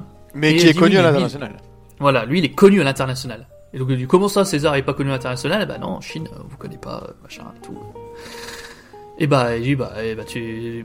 Non, comment ça se passe? Oui, il y, a le- il y a Rikiki qui arrive, du coup, Manu Payet, Ouais. qui est du coup l'assistant euh, l'assistant de Dancing Queen. Dancing Queen Qui est romain, Mais. euh, d'ailleurs. oui, il est romain. C'est l'assistant romain de, de, de Dancing Queen. C'est donc celui qui veut, qui vient de putcher, euh, qui vient de putcher l'impératrice et qui lui dit, mais on aurait besoin d'une armée pour euh, conquérir vraiment la- toute la Chine, etc. Et donc César, il dit, bah tu sais quoi, vu que l'autre elle dit que je suis pas connu en Chine, je vais aller en Chine et on va, on va envahir la Chine. Et du coup, lève la partie. Et bah tout ce beau monde est parti en Chine, quoi. Ouais. Pendant ce temps, t'as Ramsey qui drague un peu euh, l'impératrice dans sa cellule. euh. Qu'est-ce qui se passe Oui, parce qu'en fait, là, on vous parle du scénario. hein. Il faut savoir que c'est entrecoupé de plein de trucs comme ça. Entrecoupé de plein de scènes nulles. Oui, on a, on a raté, parce que oui, enfin, si tu l'as dit, il y a Big Flo Oli pendant deux, vraiment littéralement 30 secondes, euh, dans les shops, là, qui se prennent une gifle par Ramsey. Ouais, c'est ça. On les reverra, si on les reverra là-bas au banquet de fin. Ils auront pas de dialogue non plus. Je sais, je sais même pas t'expliquer. Si, c'est pas, c'est pas, c'est, on commence, non, c'est un peu plus tard qu'il y a Zlatan? On y est presque, je crois que c'est sur la route, un Mm. truc comme ça, où Zlatan il se fight Mm. avec des gens, euh, il dribble avec un casque, C'est la- c'est les plus belles scènes du film. et je me suis endormi. Ah oui, c'est vrai que tu t'es endormi. ah putain, je comptais sur toi pour m'aider pour le déroulé du film. Ça va être un bordel. Euh, non, alors vraiment, par contre, du coup, oui. Non. Sachez qu'on vous passe énormément de vannes. hein. Ah non, mais oui, on Si peut pas, vous on peut pas pas tout vu. répertorier non plus. La, parce que- la sé- la séquence César Cléopâtre qui partent là, ça dure bien 10 minutes, 10-15 minutes avec. Il y a littér- il y a une blague sur la césarienne parce que c'est César. Il y a une blague sur la salade César parce que c'est César. Il y a des blagues sur tout. Il y a comment il s'appelle? Il y a Rosé- Roger Garcia. Le biographe, qui joue le biographe, qui était Qui pas trop joue, mal lui d'ailleurs. euh. Bah, il joue, en fait, il joue le biographe avec un accent terrible, euh, qui est très inspiré d'un de ses personnages qui faisait à la télé avant, mais je- dont j'ai perdu le nom, euh, et qui du coup joue le script, le scribe, qui écrit en fait la l'histoire de César, qui va passer son temps à le complimenter, à machin et tout, avec un, un accent très très enjou- enjoué, Oui, oui. bah, qui est un peu marrant, parce que c'est le seul personnage qui arrive à te à te décrocher un sourire par son extravagance, quoi. Ouais, et puis euh, Garcia le campe plutôt bien en fait. C'est un des rares rôles aussi où il y a, on a quelqu'un qui arrive à faire quelque chose. Bon, moi, il a un personnage sympa qui tient jusqu'au bout, même si des fois, à la fin, t'en as un petit peu plein le cul quand même, pas se cacher, mais, mais il a réussi un petit peu à me choper. Et Dieu que c'était pas Euh, simple. Ouais. Oh non, c'était pas simple. Mais non, c'est. Alors attends, qu'est-ce qu'on a? Si, oh putain, on a la scène du feu de camp. On est vraiment obligé. Oh, franchement, on est obligé parce qu'elle est symptomatique de plein de trucs qui vont pas dans ce film. Après, euh, pour rassurer euh, nos auditeurs, euh, je- me suis juste endormi en fait au mauvais moment. hein. C'est-à-dire que ça devenait, ça devenait vraiment trop difficile pour mon cerveau. Du coup, il s'est mis en shutdown. Et, oui, euh, non, mais je pense que t'es plus. Ça, c'était plus tombé dans le coma qu'autre chose, à mon Et je, me, et je me suis réveillé en fait quand, quand, quand Zlatan il a mis, euh, il a mis un high kick euh, Ah oui, et ah oui, et qu'il a dribblé. Donc non mais j'ai perdu le début, j'ai dû perdre l'arrivée de Zlatan. Oui, t'as dormi 5-10 minutes, quoi. Même pas, pété, Ouais, même pas. J'ai pas eu la première réplique de Zlatan en fait, je crois, il me semble. Je- Bah, de toute façon, personne l'a compris parce qu'il parle pas français. non, mais c'est même pas une vanne. C'est, regarde une interview de Zlatan, tu comprends rien ce qu'il dit, c'est pareil dans le film. Il fait, oh, blablabla, allez, manger. Et tout le monde fait, d'accord. Et non, c'est juste, vous avez pas osé demander à Zlatan de refaire la scène, mais là, on a rien compris. C'est les, enfin bref. La scène du feu de camp. Nos amis sont, du coup, bon, bah, Astérix, Obélix qui veulent tous les deux choper, euh, choper la princesse. Non, euh, Astérix et Jonathan Cohen, pardon, qui veulent tous les deux choper la princesse. Obélix qui commence à avoir un petit, un petit crush pour, euh, pour Tatane, parce qu'il faut qu'absolument tout le monde ait une histoire d'amour dans ce film. Et donc, euh, les un peu plus loin, euh, qui dorment autour du feu, euh, Tatane et la princesse. On va avoir une engueulade qui, là, littéralement pour faire rire les enfants de 5 ans. Ah oui, mais en même temps c'est une engueulade d'enfant de 5 ans. Oui, mais je pense que c'est ça la blague, mais vraiment c'est pas drôle. Ou bah encore une fois on va mettre un petit coup sur les vegans parce que pourquoi pas parce que c'est rigolo. Mais en fait c'est comme tu le dis c'est c'est vraiment une vision de boomer de vieux de, de se dire eh on va se moquer des vegans ça ça fait marrer ça. Et bah et, et en vrai tout le monde même si bah là peut-être que dans la salle il y en a que ça fait marrer mais bon je pense des 40 50 tu vois parce que je pense que même en, en dessous de cet âge-là même si t'es pas vegan et même si ça peut te saouler c'est pas des trucs qui te font marrer quoi. Non, c'est non. D'avoir euh, Jonathan Cohen qui fait gna, je mange des légumes. Non, je suis désolé, ça me fait C'est pas drôle. même euh, C'est putain de même pas si- drôle. Même si même si t'aimes pas les vegans, c'est pas drôle. Et si tu t'en fous, c'est juste nul. Et si en plus t'as quelques convictions à ce niveau-là, bah t'es juste là en mode mec, euh, t'es en train de m'insulter. T'as juste envie de te même, euh, barrer. Et alors, ce qui, pourquoi j'ai dit que cette scène elle est ultra symptomatique, c'est que t'as ce truc-là de gna gna les vegans. Littéralement, la seconde d'après, t'as la princesse et Tatane qui discutent en mode J'espère que ma mère est en vie. Oui, je pense qu'ils ne vont pas l'exécuter tout de suite. Putain, tu reviens, joues je- bien Je joue mieux. Ah la vache J'y étais Ah bah j'y étais, j'étais au, j'étais au coin du feu, je chantais les braises. Oh bordel Mais oui, oui, je, je- merci. Ah ouais, je, je- bah j'aurais dû me pointer, peut-être que si je m'étais pointé à l'audition Princesse Chouï, j'aurais été pris. hein. filez-lui un Oscar Vu qu'à- vu qu'appar- vu qu'apparemment ils en ont rien à foutre, peut-être que j'aurais été pris dans le rôle de la princesse, on sait pas. Mais euh, ouais. Mais juste après cette scène, genre ultra sérieuse de j'espère que ma mère va pas se faire trancher la tête, t'as littéralement la seconde d'après, ils te remettent du Jonathan Cohen qui fait Gna gna, mon meilleur ami. Je dis putain les gars, vous venez un gna gna, j'espère que ma mère n'est pas morte, gna. Qu'est-ce que vous concentrez-vous? Vous faites un film avec des enjeux, vous faites des vous faites des sketchs, mais faites pas les deux en même temps. Et surtout pas dans la même scène quoi, c'est pas possible. Ça ne marche pas. Non, Surtout qu'elle se retourne en, Voilà, elle se retourne en chialant en plus. Oui, mais ça, elle est en train de chialer sa race en disant pourvu qu'ils ont pas, pourvu qu'ils aient pas exécuté ma mère. Eux, ils sont en train de faire, euh, de se lancer, de faire ni ni ni. Ben niquez-vous. Enfin, Mais c'est parce qu'il y avait trop de tension dans cette scène, il y avait trop de tension dramatique, euh, il fallait libérer, euh, il fallait libérer le spectateur face à, à ces enjeux euh, terribles, terribles, et donc il fallait une petite pointe d'humour pour désamorcer, Genre, tu vois. on être crevé. hein. Ouais. Et on n'est pas loin dans le film. hein. Ah non, on n'est pas loin, est pas. Et on vous passe aussi euh, quand même le, le- le sketch à la con euh, autour de, euh, elle se prépare à faire la lessive, machin, machin. On, on passe ça. Oh Parce putain. plus vous la verrez ça. partout parce que c'est un des trucs qui a été sélectionné par Pathé, Canal+, etc. pour promouvoir le film et c'est de la daube, c'est rétrograde, euh, c'est nul à chier et ça se conclut par Oh, de toute façon ta moustache elle est horrible. Voilà, ferme-la. C'est-à-dire qu'à un moment donné, ferme-la quoi. J'avais oublié tout ce passage, mais oui. Elle lui apprend la lessive pour apprendre le kung-fu. Posez pas de questions. Et, Et ça euh, ressort, elle ça ressort hein, à un moment donné. Hein. Quand elle, a, quand Ah oui, elle doit se battre, elle apprend, elle apprend What? Elle lave une chemise, elle apprend le kung-fu. Alors, elle avait- on, va, on va dire qu'elle avait bu de la potion magique. Ça compte pas. Ça, c'est vrai. Mais il l'observe comme un vieux vicelard derrière un, un buisson et euh, il s'engueule. Gna c'est moi qui l'aurais. Hein, et puis voilà. Sans jamais lui demander son avis à elle d'ailleurs. Ah, pourquoi faire? Tant qu'à faire. C'est la Gaule, hein. Mais elle bon. peut faire la lessive. hein. Oui, C'est-à-dire euh, que, euh, concrètement, c'est quand, même- c'est quand même ce que dit Astérix. hein. C'est-à-dire qu'elle se prépare à venir faire la lessive en Gaule. Oui, c'est ça. Il la voit du coup en train de faire son truc avec sa chemise. Il dit Ah, tu vois, t'as vu, c'est bien. Elle, elle, elle sait déjà que la vie sera plus rude, plus rude euh, en, en, en Gaule qu'en Chine. Elle, elle s'entraîne à faire les lessives. 65 millions. Putain.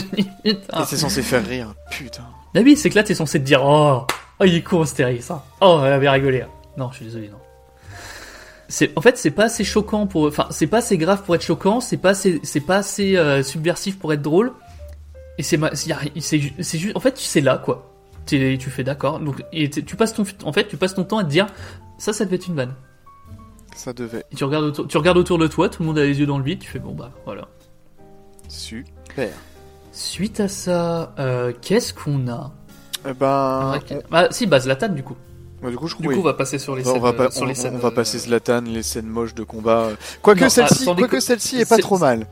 Bah, c'est les meilleures scènes du film. C'est vrai que celle-là, avec le feu et tout, ça, ça a un peu de gueule. Le feu, alors, j'ai pas compris. J'ai revu la bande-annonce. La scène dans le film est moins belle que dans la bande-annonce. Ils ont enlevé des effets de lumière. Ah merde. J'ai pas compris. Mais en gros, alors, putain, et tu sais que j'avais pas compris cette vanne, c'est ma copine qui a dû me l'expliquer. Zlatan dans le film, il s'appelle Antivirus. Ouais. Ce qui de 1 est nul. Ce qui de 2 fait chier parce qu'il y avait déjà un antivirus dans euh, Astérix Obélix Mission Absolument. Cléopâtre, qui était joué bah, par le mec des Tuches dont j'ai oublié le nom. Euh, Jean-Paul Rouve, non C'est pas ça Oui, bah je crois que c'est ça, Jean-Paul Roux. Oui, qui a été joué par Jean-Paul Roux. Et euh, du coup, bah moi quand on dit euh, il- antivirus, il est... quand est-ce qu'il arrive antivirus? Il arrive pas antivirus. Donc déjà tu te dis bah attends, l'antivirus c'est un personnage qu'on connaît déjà, c'est Jean-Paul Roux, donc à aucun moment tu te, te- tu comprends en fait quand c'est Zlatan qui arrive, tu comprends pas. Et en plus, d'après ce que j'ai pu du coup comprendre en discutant avec ma copine, c'est une vanne sur le Covid. Parce que qui c'est qu'on attend et qui arrive pas? L'antivirus. C'était une vanne pour de vrai? Bah, c'est- c'est en, en, dis- en discutant du film avec ma copine en rentrant, tu vois, elle m'a dit putain, ça, euh, la blague genre euh, l'antivirus il arrive pas, l'antivirus on l'attend toujours, l'antivirus il arrive jamais. Je pense que c'est vraiment vu que c'est un film qui date euh, des blagues, les blagues ont deux ans en fait, je pense que c'est littéralement une blague sur euh, qui c'est qu'on attend, qui c'est qui, qui arrive jamais, bah c'est l'antivirus. Ah, ok, mais j'ai envie de démissionner là. Ah oui, non mais moi j'ai envie de me foutre en l'air. C'est-à-dire que quand elle m'a dit ça, j'ai fait ah, putain, si t'as raison, et ma copine a toujours raison, si t'as raison, c'est chaud. mais non, mais euh, je pense vraiment qu'il y a ces... Je pense que c'est pas impossible, tu vois. Sinon, mais quel intérêt de l'appeler antivirus en fait Sinon? Ouais, c'est vrai. Puis euh, pourquoi, pourquoi autant, euh, ou pourquoi, Herculus, euh, pourquoi autant insister du coup sur le fait qu'il arrive pas? Oui, sur le fait qu'il arrive pas et qu'on l'attend toujours. ouais.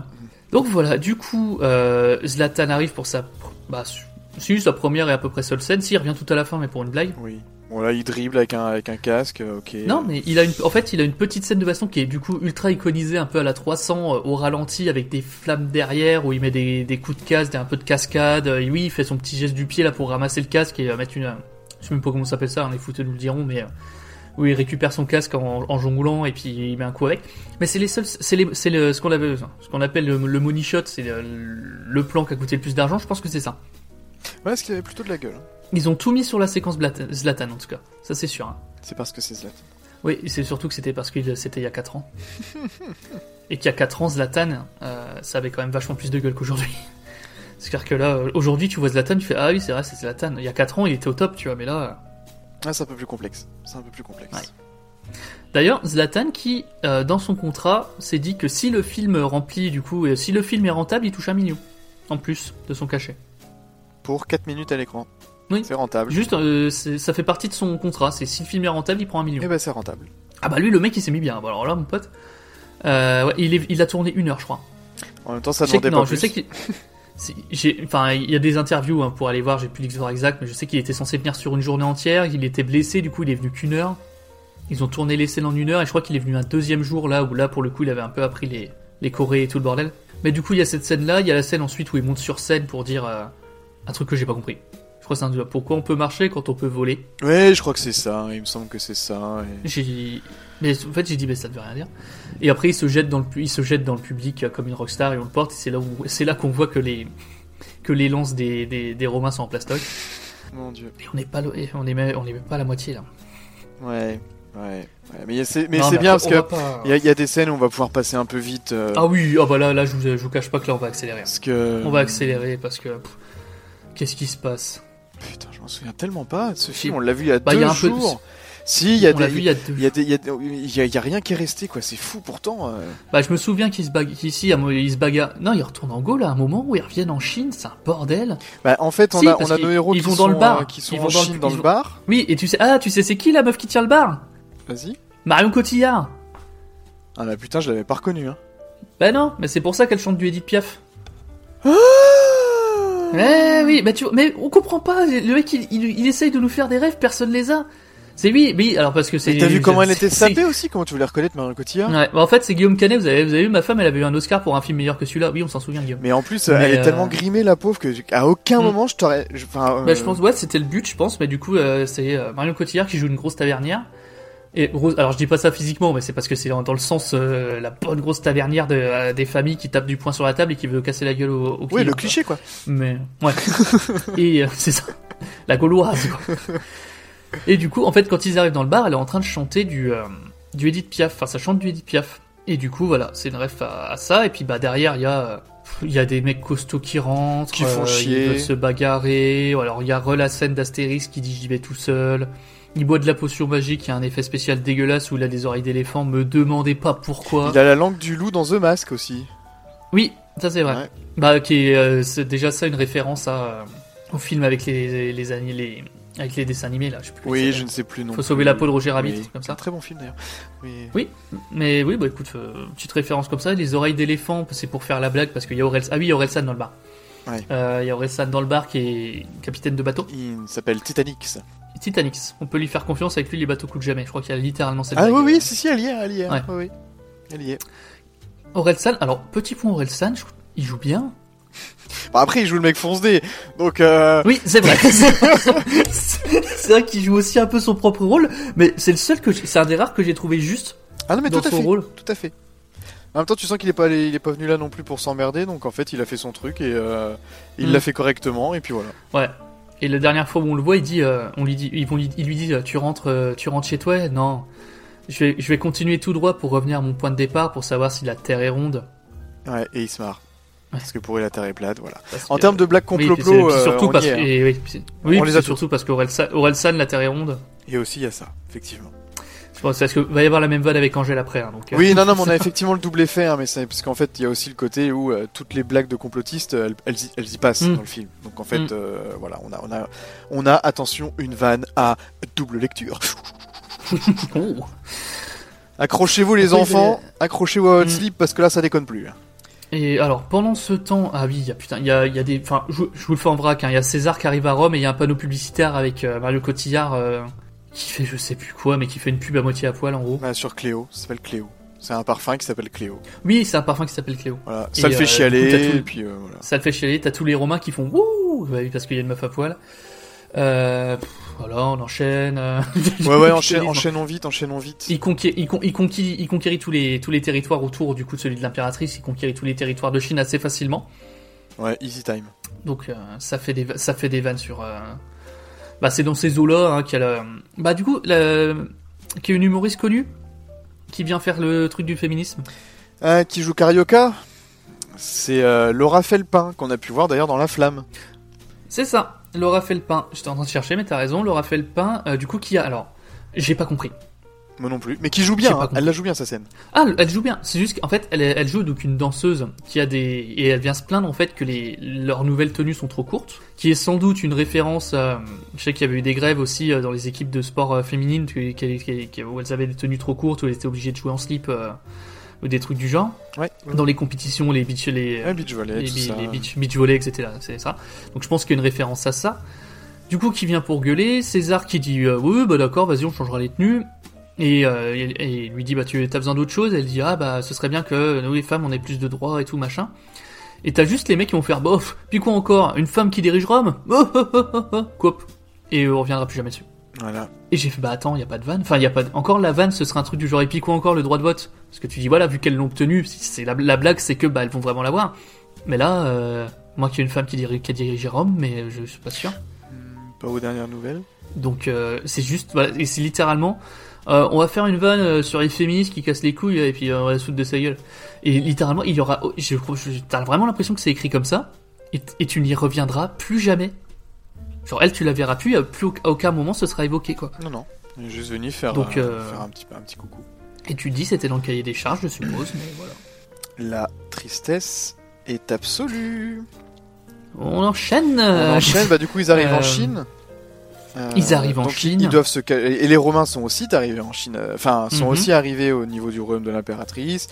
Donc il y a un tout petit jeu de cache-cache au bout d'un moment avec une petite baston Bah, c'est là qu'il y a. McFly et Carlito, Voilà, Breton. c'est nul à chier, c'est pas drôle. Ça m'a fait rire parce qu'on on avait eu cette discussion parce qu'on a été manger euh, avant d'aller au ciné et quand j'ai su qu'il y avait Ragnar Le Breton qui est pour ceux qui connaissent pas un youtubeur connu qui fait un peu de sport de combat, enfin qui, fait- qui est un peu connu pour ça et qui est connu notamment pour une série de vidéos où il passait son temps à mettre des grosses baffes aux gens. Mhm. Oui, c'est vrai. Et je lui dis, et c'est con mais on a mangé littéralement à côté de l'affiche, euh, à côté du ciné et je dis ah putain il y a Ragnar Le Breton 100% il met une gifle. Ouais, c'est vrai, c'est vrai. Et c'est le seul truc qu'il fait. Oui, il... arrive, il dit bonjour, est-ce que vous avez. Parce que il- Non, c'est un de ces, un de ces soldats qui bonjour, est-ce que vous avez vu les. Ah, il lui met une gifle, il répète la même phrase bonjour, est-ce que vous avez vu la princesse? Non, ok. Ils repartent, et, euh... voilà. voilà. Et il y a McFly et Carlito avec lui. Il y a Astérix qui se planque pour aller boire sa potion pour se fighter. Oui, voilà, scène, a- scène, scène nulle. euh, scène nulle, encore une fois. Il y a Jonathan Cohen qui. Mais encore une fois, c'est les petites. En fait, c'est les petites fulgurances Jonathan Cohen qui m'ont- qui m'ont réussi à me faire sourire. C'est euh, Jonathan Cohen qui. Ah, qui rampe là. qui marche à quatre pattes pour se planquer et qui tombe sur deux soldats romains qui sont aussi en train de se planquer qui leur fait bon on fait comme ça on s'était pas vu hein oui on fait ça ok et puis il co- il continue et c'est con c'est des petits des petits trucs qui me là je dis eh, bon allez ça ça peut me faire sourire tu vois sans mauvaise foi je Oui, dis bon ça allez ça ça passe oui. mais euh, pff, c'est tellement noyé dans un bordel Ouais, et puis c'est à peu près dans la même zone aussi où il rencontre du coup le vieux et qui est la seule scène qui a réussi à me, à, à me oh, surprendre. tu as oublié tu as oublié une scène euh, importante euh, mon, cher, mon cher Maxime C'est avant? Une Oh non, mais a- je sais plus si c'est avant ou après, mais la, la scène où euh, Guillaume Canet nous démontre tout son talent pour jouer la colère. Ah, avec l'acupuncture, oh putain. Oui. Cette scène, cette scène, je vous jure, elle est lunaire. Pour vous résumer cette scène, en fait, c'est Astérix et Obélix euh, qui font une séance d'acupuncture, qui discutent, euh, où t'en as un qui commence à dire euh, bon, je commence à réfléchir, euh, mais vu que je vais devoir enfin, vu que je vais m'installer avec la princesse, je pense Obélix que euh, nous devons en gros plus vivre ensemble, et vu que c'était la hutte de mes parents, bah c'est à toi de partir. Et après t'as Obélix qui se lève en disant oh là là, je suis rassuré parce que moi aussi je voulais partir, mais je savais pas comment te le dire, parce qu'avec Tatane, machin truc muche. Et au final, il termine par s'engueuler, où d'un côté t'as Gilles Lelouch qui sait jouer le mec en colère, qui a la Mhm. voix qui ne déraille jamais quand il joue le mec en colère. Et en face, t'as Guillaume Canet qui euh, tente de jouer le mec en colère, qui n'a pas. Je sais pas ce qu'il a pas. Enfin, il y a, là, y a pas de présence, il y a pas de présence vocale, ce qui fait qu'en fait, Mais en fait, sa voix se plus il déraille. s'énerve, plus sa voix s'éteint. Ouais, plus il s'énerve, plus sa voix s'éteint. Et c'est même pas genre c'est drôle parce que c'est le personnage qui arrive pas à gueuler, c'est vraiment c'est littéralement tu vois que c'est tu vois que c'est lui qui est qui donne tout ce qu'il a pour gueuler, mais plus il gueule, moins moins sa voix euh, ressort. Enfin c'est c'est lunaire. C'est vraiment j'étais devant la scène, j'étais en mode mais là les gars, fallait fallait la refaire. Enfin c'est pas possible. Bah, surtout qu'au départ, il est quand même face à un mec, Gilles Lelouch, qui a une voix qui est quand même grave, Mm. qui a une voix qui porte, toi, qui, il a une voix solide. Et donc quand Gilles Lelouch crie, bah, forcément, si tu essaies de crier en face et et que t'as pas la voix suffisante pour le faire, ben ça complique les choses. Clairement. Et ouais, et on rappelle une nouvelle fois qu'il voulait pas jouer Astérix. ça qui est terrible. Et oui. Il voulait pas jouer Astérix et on l'a obligé à le faire. Et quelque part, il avait sûrement raison de pas vouloir jouer Astérix, mais euh, voilà, c'est triste. Du coup, de se retrouver avec ça. Bon, et puis l'insulte Obélix de gros, on a le même truc, je suis enrobé, voilà. Voilà, On a le grand classique, on y est, on est dedans, Mm. tout va bien. Ça, c'est là. On a du coup Astérix qui nous explique qu'en fait, il a un complexe d'infériorité euh, du fait que lui doit prendre de la potion magique, que du coup, lui, euh, il, se sent, il se sent inutile et plus faible que les autres parce qu'il peut pas faire comme Obélix et se battre tout seul. Petit flashback. Ah putain, c'est vrai que c'est là que Guillaume Canet cale ses gosses. Son gosse. Son gosse, ouais. Marcel Canet, du coup, qui joue Astérix jeune, qui goûte, Mm. qui goûte à la potion magique euh, en secret, enfin en trichant, quoi. Et c'est là qu'on voit Obélix tomber dedans. Voilà, hop. Qui a aucun intérêt. Non, ça rajoute. Non, ça, ça, C'est ça vraiment, sert à mettre Marcel Canet. son gosse. Ouais, c'est ça, c'est juste, juste pour caler son gosse. C'est-à-dire que la scène ne sert à rien, elle n'apporte rien. C'est juste, voilà, bah tiens, on va faire, euh, on va faire la scène, parce que je pourrais caser mon gosse. Et c'est sur, c'est sur cette scène-là, mais je sais plus, il y a plein de trucs sur cette scène qui vont pas. Mais je, moi, j'étais devant mon écran en train de me dire, je ne suis pas venu voir Astérix et Obélix pour entendre parler des problèmes d'Astérix en mode, euh, j'ai pas confiance en moi, je voudrais arrêter la viande et tout. Astérix, il est détestable tout le long du film. Ouais. Alors que c'est quand même loin d'être un personnage qui est habituellement détestable, quoi. C'est-à-dire que c'est juste un Mais- mec qui fait rire. ouais. euh. D'ailleurs, les histoires, les, les- c'est- les histoires d'Astérix au départ, c'est quand même très très souvent des prétextes euh, pour aller chercher des gags, pour aller chercher des jeux de mots, pour aller chercher des petites apparitions, etc., etc. Même, même dans les albums, je veux dire. Et là, Mm. il essaye de le faire, mais en fait, son Astérix est insupportable. Les guests sont tout autant insupportables. Les jeux de mots, même si on respecte la tradition, ils puent tous la merde. Et donc, bah, rien ne fonctionne en fait. Il y a rien qui fonctionne. Et c'est vrai qu'on n'avait même pas, on avait même pas pas évoqué le sujet, mais Astérix, il est tout le long du film. En fait, il est, il joue un, il joue un Astérix vraiment dépressif et détestable. Et le duo Astérix Obélix, ça a toujours été Astérix, c'est, certes le plus faible sans la potion, mais c'est le plus malin. Ah oui. C'est le, c'est le, c'est le fourbe, tu vois. Le, il arrive toujours à trouver une solution, un truc, un machin, il s'en sort.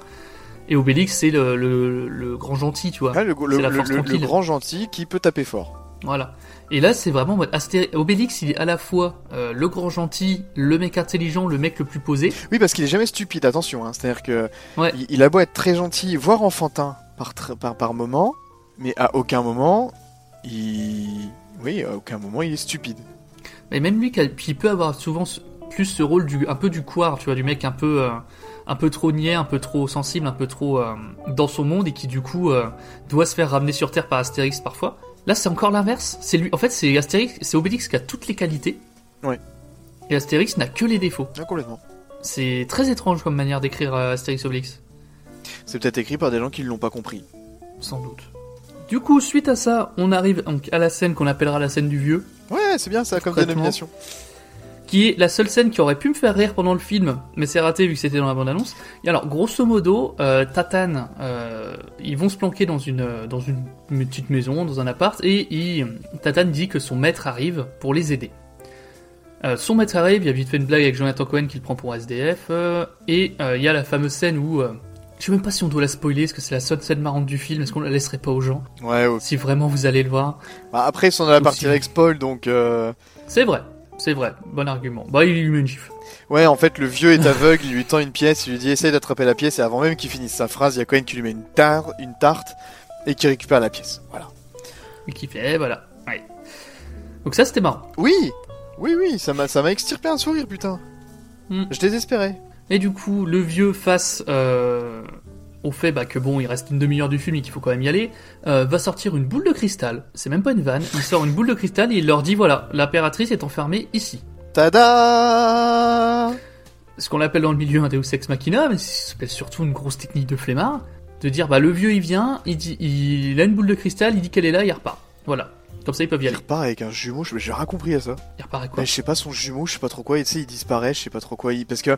il- Ah, ils font, ils font une disparition ninja. Parce qu'en fait, il, il touche la boule de cristal, la boule de cristal euh, explose. C'est une sorte de boule de cristal, mais c'est un faisceau lumineux, quoi. Mais ils mettent la main dedans, la boule explose, le vieux explose avec, et tu le retrouves juste derrière où il est avec un double de lui, et, Mm. et il se barre comme ça. Et j'ai rien, j'ai rien pigé. Je vais peut-être avoir, je devais Euh. peut-être avoir tout déconnecté, je pense.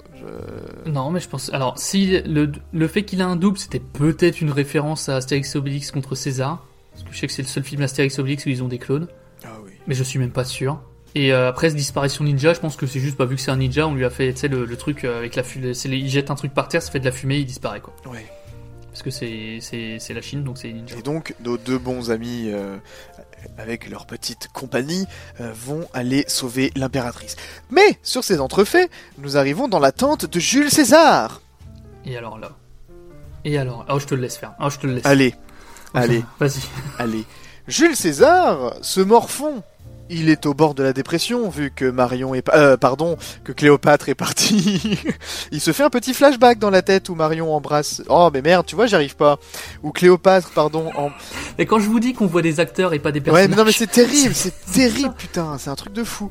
Et donc Cléopâtre embrasse euh, euh, notre bon Jules, etc., etc. Il, il hésite à lui envoyer un texto. Enfin, bref, ce qu'on appellerait plutôt un texto, mais ce qui est un pigeon. Enfin bon, on se comprend.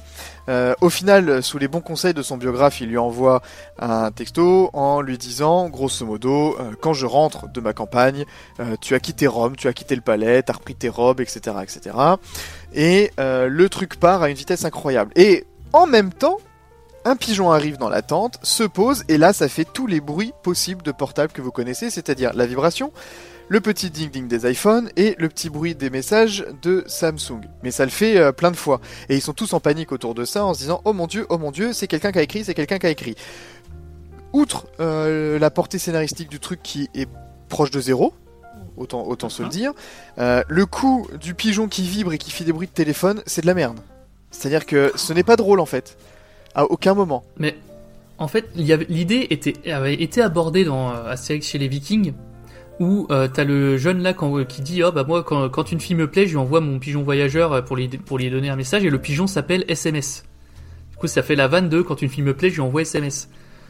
Ce qui est en soi un jeu de mots, tu vois, qui est une vanne d'Astérix. Là, t'as le, le pigeon qui vibre et même quand il le lâche, il fait le bruit du message qui s'envoie. Tu Ah vois. oui, putain, j'avais oublié ce petit bruitage aussi. Oui, tu as raison. Et, le- et là, il se, po- il se pose sur la table et il, il vibre, et il fait, il fait, euh, il fait des bruits de pigeon, ben en sonnerie de téléphone, quoi. Tu fais non mais les gars, Ouais. la lourdeur, enfin, sans déconner, si c'est long, ils insistent dessus. Ah mais c'est ouais, ça dure super longtemps en plus hein. Ça sonne longtemps avant qu'il ouvre son texto. D'ailleurs, je savais pas qu'un téléphone pouvait sonner autant euh, quand tu recevais un texto. Enfin, je- j'ai peut-être raté un truc avec, avec mon téléphone, j'en sais rien.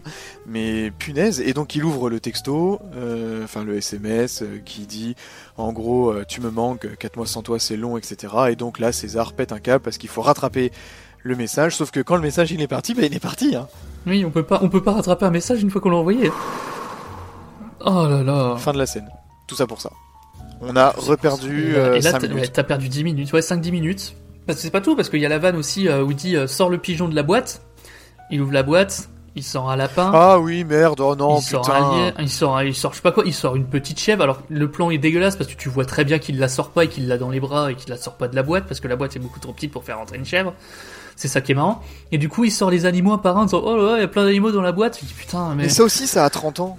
Mais c'est oui, c'est ça. Et encore, ce serait bien fait. Mais là, c'est c'est littéralement, tu le vois en fait, qu'il y, a- il y a un plan de coupe entre chaque, donc tu le vois très bien qu'il il change, enfin, il, change de boîte à chaque Même fois. Mary Poppins le faisait mieux, putain. Donc là, vraiment, ouais, ça, c'est les, c'est des, c'est c'est des vannes qui sont ultra datées, nulles et en plus qui sont mal foutues, quoi.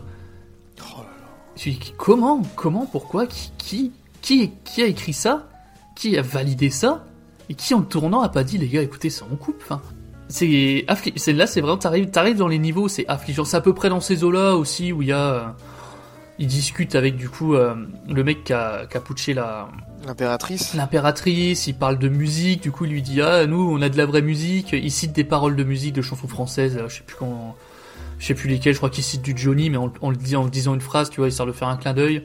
Et après il dit ah bah c'est sûr que c'est pas vos ching ching chong là. Hein Oh. Qu'est-ce qu'on se marre, mais qu'est-ce qu'on se marre Ah non mais tu et encore, je me dis encore à la limite c'est dit par un méchant, donc je te dis bon voilà, tu c'est c'est quand même euh, plus ou moins indiqué que c'est pas bien. Mais tu dis putain c'est ça c'est ça l'humour de votre film quoi, c'est euh, ching ching chong. La lourdeur du truc, c'est vraiment c'est vraiment du- des vieux de 40 50 ans autour d'une table qui font des vannes quoi, c'est terrible. Ouais, du coup ça coupe euh, enfin je sais plus, j'ai peut-être mélangé deux scènes, c'est pas grave. non mais ça euh, coupe, ils vont libérer l'impératrice. euh, Ils vont libérer ça. Tatane est encore attachée à des câbles. Parce qu'elle escalade, elle escalade le mur, du coup, mais littéralement, enfin, tu, tu, ça, ça se voit qu'elle a, qu'elle a un harnais avec des câbles, c'est affligeant. Euh, elle, euh, pff, ils font péter le mur. euh, L'impératrice saute, saute de, de 60 mètres de haut pour atterrir dans les bras d'Obélix. Tatane saute, fait une pirouette et réatterrit sur ses jambes. Parce que pourquoi pas. Et Ramsey décide de rester parce qu'il était en train de négocier avec le gardien pour, pour sortir et qu'il a dit j'ai jamais abandonné une négociation. Donc je m'en fous, je m'enfuis pas, je, veux, je veux gagner ma négociation. Parce que c'est un Et marchand. l'impératrice lui dit prends soin de toi. Oui, il commence un petit peu à se, à se faire les yeux doux. Voilà. Allez, tous ensemble, ils décident d'aller au royaume de Deng pour aller rencontrer le prince du Deng, qui Ah, est un prince Et qui ça, a un masque de bambou pour une raison Et très te- particulière. qu'on te- ouais. Il a un ma- on te le prépare dans des, des- pendant des longues minutes avant, avant, avant, et que euh, il y a le, euh, le mec qui a un masque de bambou parce que son visage est défiguré et tout machin. Et du coup, j'ai bien mélangé deux scènes. C'est là, c'est là que du coup, quand ils arrivent chez les dingues, où on va évidemment avoir euh, pléthore de jeux de mots sur les dingues. Ce qui va dire, on est chez les dingues, mais toi aussi tu es dingue, dingue de défier César. Et c'est, que ouais bon voilà il y a trop il y a, non mais j'arrive même plus Ah, à, peux plus. à isoler les vannes tellement il y en a et tellement c'est nul voilà dites-vous imaginez-vous 5 minutes de vannes juste sur le fait que les mecs s'appellent les dingues Voilà.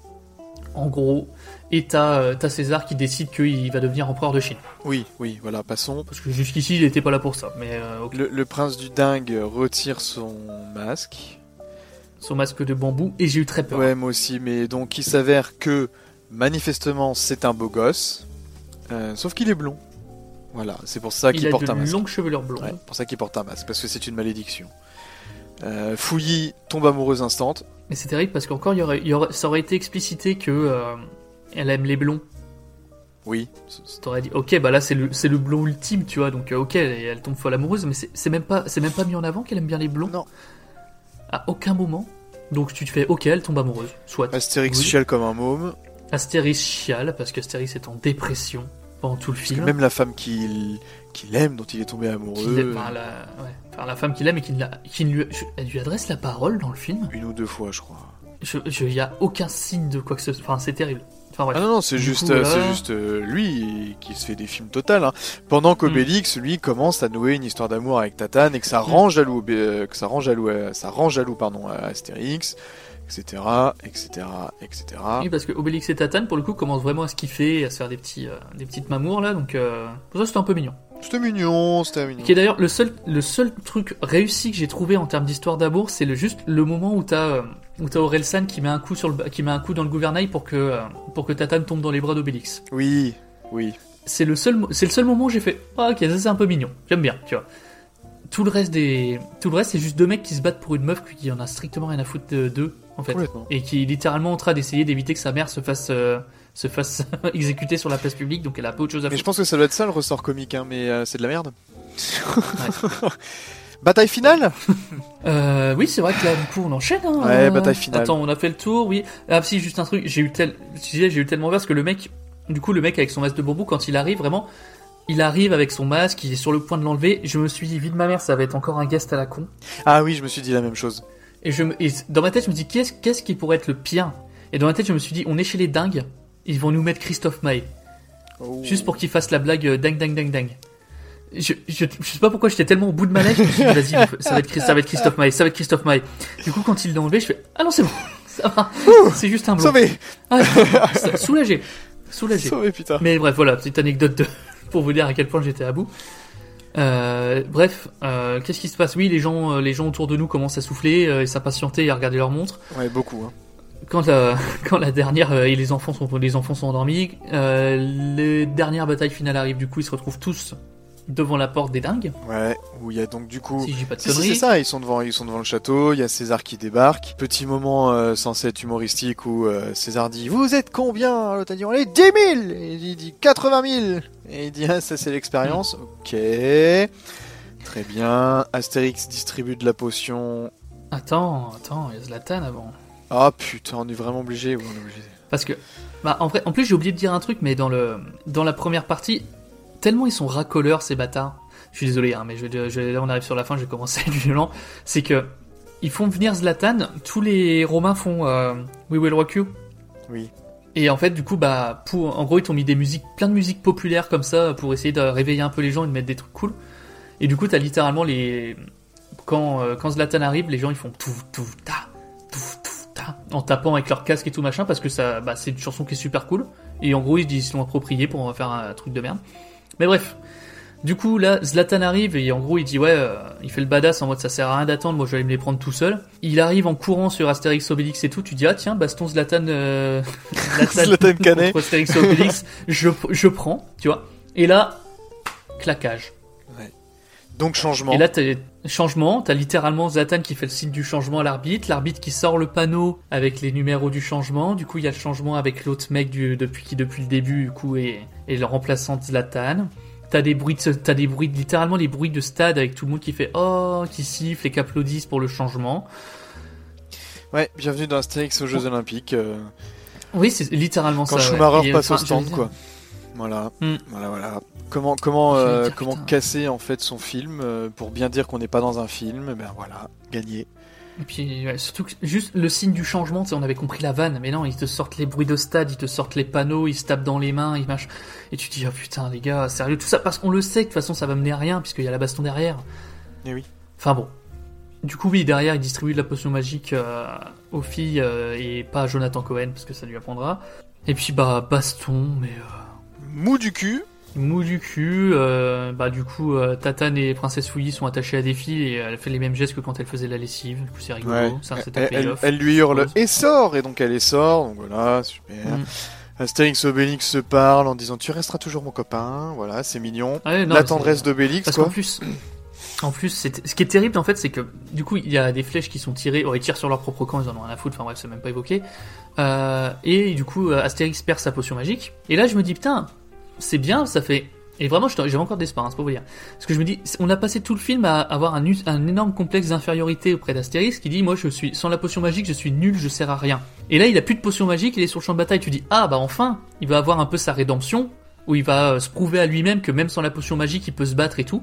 Premier Romain, il se fait, il se fait défoncer la gueule. Mais d'ailleurs, le truc de la potion magique, c'est évoqué dans Astérix Obélix Mission Cléopâtre, euh, quand, quand il est embrassé, euh, tu sais, qu'il porte le message et qu'il revient Mm. et qu'il est embrassé du coup par, euh, par son crush du moment. Oui, c'est vrai. Et tu as Panoramix qui dit l'amour est la, est, est- est la meilleure, est le meilleur, pardon, la meilleure potion magique. L'amour est la meilleure potion magique. Et, mais là, sauf que pas du tout en fait. Enfin, bref, c'est inutile. Bah, le pire, c'est que tu as une référence à ça dans le film quand Obélix dit euh, Ah, j'aimerais bien goûter encore une fois la potion magique, ça fait des, des frissons partout dans tout le corps, comme quand on tombe amoureux. Je pense en fait c'est une référence à ça, mais bref. euh, Ouais. Je suis même pas sûr que me- eux-mêmes l'avaient remarqué. Mais du coup, voilà, moi je m'attendais à ce qu'on ait enfin du coup la, la conclusion de, de, de l'Astérix dépressif pour qu'il ait son moment en gros pour montrer, euh, pour se prouver à lui-même et aux autres qu'il n'était pas inutile dans la potion. Bah non, il est inutile dans la potion. Voilà. Et il se prend et c'est Obélix qui vient lui sauver les miches en disant euh, c'est pas parce qu'on s'est pas parce qu'on est fâché que euh, qu'on est plus copains. Euh, ensuite voilà il plagie, il plagie Game of Thrones avec euh, la bataille des bâtards là où ils les encerclent tous. euh, Ouais. Ils les encerclent tous avec leurs pics Faut là. mettre un peu de suspense. Voilà parce que oui c'est sûrement César qui va gagner à la fin. Évidemment. Bah, Et c'est euh, Astérix Obélix. Ah mais du coup allez on se motive là c'est bientôt fini. Oui. Du coup ils sont tous ils sont tous encerclés par les Romains avec leurs pics en avant. Les pics en avec avant, pics les avant, pics en arrière. Pardon. Ah, ils auraient pu. ah. J'aurais- ça m'aurait pas étonné qu'ils le fassent. Ah, si on a oublié de le dire, il y a un Romain qui s'appelle Quintet Plus et qui, qui arrive en courant comme un cheval. Ah oui. Voilà, c'est tout. Non, mais je tenais à le dire, parce qu'on a, on a zappé énormément de vannes de merde dans ce film. Parce que si vous vous dites, ouais, bah c'est pas si terrible, c'est parce que vraiment, là, on vous a raconté littéralement 30 minutes de film sur deux heures. Ah oui, ouais, ouais, Tout le ouais, reste, c'est des ah vannes oui, de non, merde.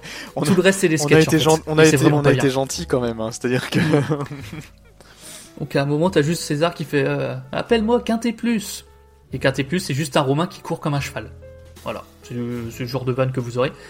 Euh, du coup, qu'est-ce qui se passe? L'impératrice revient parce qu'elle était partie, figurez-vous. une coalition euh, d'un Euh, million d'hommes. Elle était partie, voilà, chercher, euh, chercher les armées du coup des autres, euh, des autres coins de la Chine pour, euh, pour se battre. Donc elle revient avec un million d'hommes. Reblague du vous êtes combien? Vous êtes combien un million. 80 000, on est un million. Et César qui fait Allez, bon, je me tire. C'était pas ma guerre. Ah pu- oui, putain, merde, mais quel, scan- quel, scan- quel, quel scandale Ah Quel scandale Ah oui, mais moi, je, en fait, je, je, là, je regarde le film passer, je fais bon. Le pire, c'est qu'il y a deux trois vannes qui sont un peu drôles parce que, genre, t'as as le truc de euh, ah, ça sent la victoire et t'as Script qui fait ah, décris-moi, qu'est-ce que ça sent du coup? Et tu fais ah, ça sent le laurier. Et t'as l'autre derrière quand tout le monde arrive qui fait ah bah là, ça sent plutôt le sapin. Ah oui. C'est con, mais c'est des, en fait, c'est des vannes qui dans un autre contexte, dans un bon film, pourraient, auraient pu me faire sourire. Mais oui, parce vois. que t'es parce que là, t'es pas, t'es- pas t'es pas dépité en fait normalement. Mm. Donc euh, t'es t'es déjà t'es déjà plus prédisposé à encaisser des vannes même si elles sont drôles à ce moment-là. Et d'ailleurs, ce mec-là euh, qui dit ça, c'est euh, c'est Vincent Dezania Ah. qui joue euh, Perfidus, Les- qui ne sert à Non rien. pas du tout. Mais qui est là. Mais du coup, oui, alors euh, César qui fait bon, eh ben on va rentrer, et du coup, bah, ils s'en vont. Et euh, il reçoit un nouveau pigeon qui vibre et qui sonne parce que c'était pas assez drôle la première fois. Où il l'ouvre et ça fait le, le visuel comme quand euh, les gens reçoivent un message dans les films avec euh, des smileys et tout de Cléopâtre qui lui dit un truc du genre T'es pas prêt de revoir ma petite pyramide ou je suis pas C'est- prêt de revoir ta petite Non, non, c'est ça, c'est ça. Elle, lui dit t'es pas prêt de revoir ma petite pyramide. je, veux pas, je veux pas savoir c'était quoi C'est la bientôt blague. fini. Mais- C'est bientôt fini. Ah ouais, ouais, c'est bientôt fini. Du coup, bah tout le monde a gagné, on est content. Et euh, Banquet Retour en Gaule. banquet, voilà, parce qu'il faut finir sur un banquet, faut pas déconner. Du coup, banquet, euh, Big Flo et Oli qui sont là, ça fait plaisir. Il y a M qui fait de la musique parce que c'est M qui fait la M musique qui fait du de la film. musique, ouais. Et c'est le cousin Mm. d'assurance tout risque qui s'appelle qui s'appelle Remix. Remix. Parce que c'est fait de la musique en fait.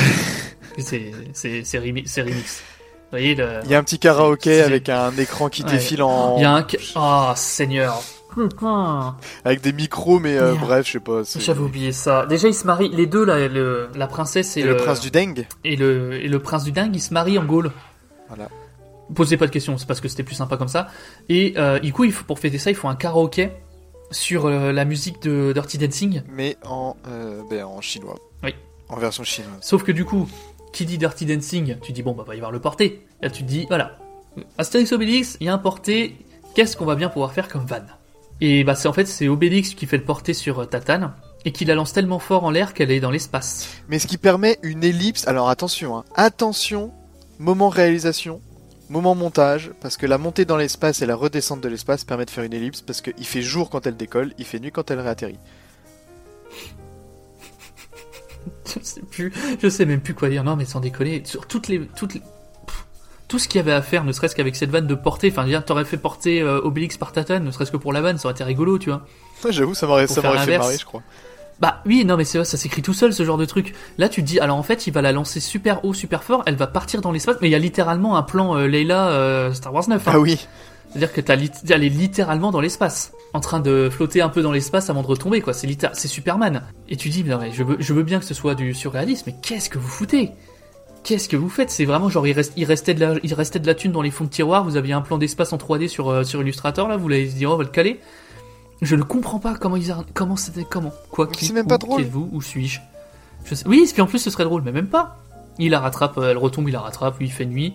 Euh, banquet, euh, Obélix, euh, Astérix mange de la viande parce que bah finalement la viande, euh, faut pas déconner. Et il craque. Il fait, il fait une allusion à la, à- avec la clope euh, en disant on s'en fait une petite dernière euh, comme si c'est comme s'il parlait clope alors qu'il parle de viande. Ouais, il dit euh, la viande ça va, mais dès que je bois une petite cervoise ou dès que je suis en soirée, c'est compliqué. Ok, Mm.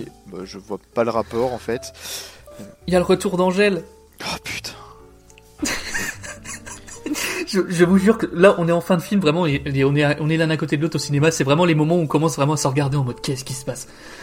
T'as Angèle, son di- alors Angèle qui vient qui est ultra toxique et qui vient dire euh, maintenant que Obélix a une nouvelle meuf, qui vient dire à Obélix ah mais non mais attends mais toi tu m'aimes plus, mais si moi moi ça y est je t'aime en fait, je veux que tu reviennes avec moi. euh, donc l'autre tu la laisses tomber et tout, ultra, enfin ultra Ouais. mauvaise et qui va évidemment conclure sa phrase par c'est oui ou bien c'est non, c'est oui ou bien c'est non? Parce que Angèle, sa chanson qui marchait bien il y a deux ans, c'était euh, c'est oui ou bien c'est non. Voilà. Donc c'est comme euh, comme Orelsan, on s'est dit tiens si elle disait les paroles de sa chanson, ce serait marrant. Et j'ai pas, je me souviens même plus du texte de Big Flo Oli, mais on n'est pas à l'abri qu'il y ait une ref aussi à leur chanson. Enfin, Ouais, mais je connais pas assez euh, Big Flo Oli. non, moi non plus. Moi non plus, mais bon écoute. euh, Mais voilà, en tout cas voilà, An- Angèle s'en va après avoir fait sa blague de c'est oui ou bien c'est non. On a la fin la plus bizarre de film que j'ai jamais vu, que j'ai pas vu depuis 20 ans. Ouais, ils se font un dernier morceau Il de un dernier morceau de sanglier. euh, ils se réconcilient, ils sont copains. Ils se font un câlin. Ils se font un câlin. Freeze frame. C'est-à-dire que l'image s'arrête littéralement sur le câlin et hop, fin de film. Et en fait, ça, tu termines pas un film comme ça. Enfin, je veux dire, li- littéralement, euh, essayez de penser à un film où genre ça s'arrête sur une photo, genre juste euh, à la fin d'une scène c'est une photo et ça s'arrête. The Devil Reject. Non, mais des trucs, euh, soit des trucs ultra. Tu cherches la merde aussi. non, mais des trucs ultra underground ou alors des trucs des années 80 où les mecs qui sautaient en l'air à la fin. euh, Ah oui, les, trucs- les trucs, les trucs vois. gênants.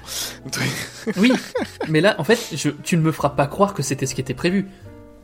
Il y a forcément. Bah, une je merde. pense que Enfin, c'était, euh, on, ils savaient pas comment le finir. Après, je me suis posé la question, et pas moyen de m'en souvenir, mais je me suis posé la question de savoir si les anciens Astérix Obélix se finissaient de la même manière ou pas. Mais j'ai pas l'impression.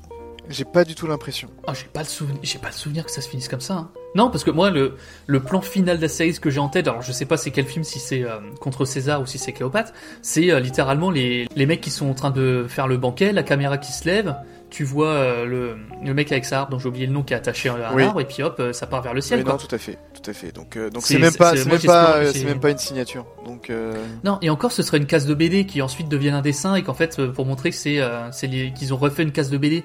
oui, parce qu'attention, ils là, ouvrent, ils ouvrent le film avec la création de, Avec une case de BD, la ouais. création finalement de la couverture de la BD qui n'existe pas, avant de l'ouvrir et de plonger dedans. Mais, mais on en ressort jamais en fait. Enfin, je crois pas parce que après il y a une scène post générique, mais on, on était déjà parti. C'est pas des... alors c'est ils en parlent en plus je crois dans la vidéo de McFly et Carto. C'est pas des scènes post génériques, c'est juste des petits sketchs euh, un, peu- un peu comme Encore euh, comme Mission Cléopâtre. Oui, c'est des petits sketchs. Il y avait pas assez de place pour mettre tous les sketchs, je comprends bien.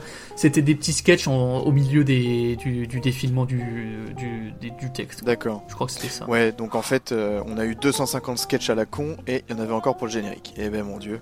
Ah, sans- honnêtement, du coup, j'ai bah, on l'a, je suis parti en même temps que toi, donc j'ai pas vu, mais, mais je pense que c'est ça, ouais.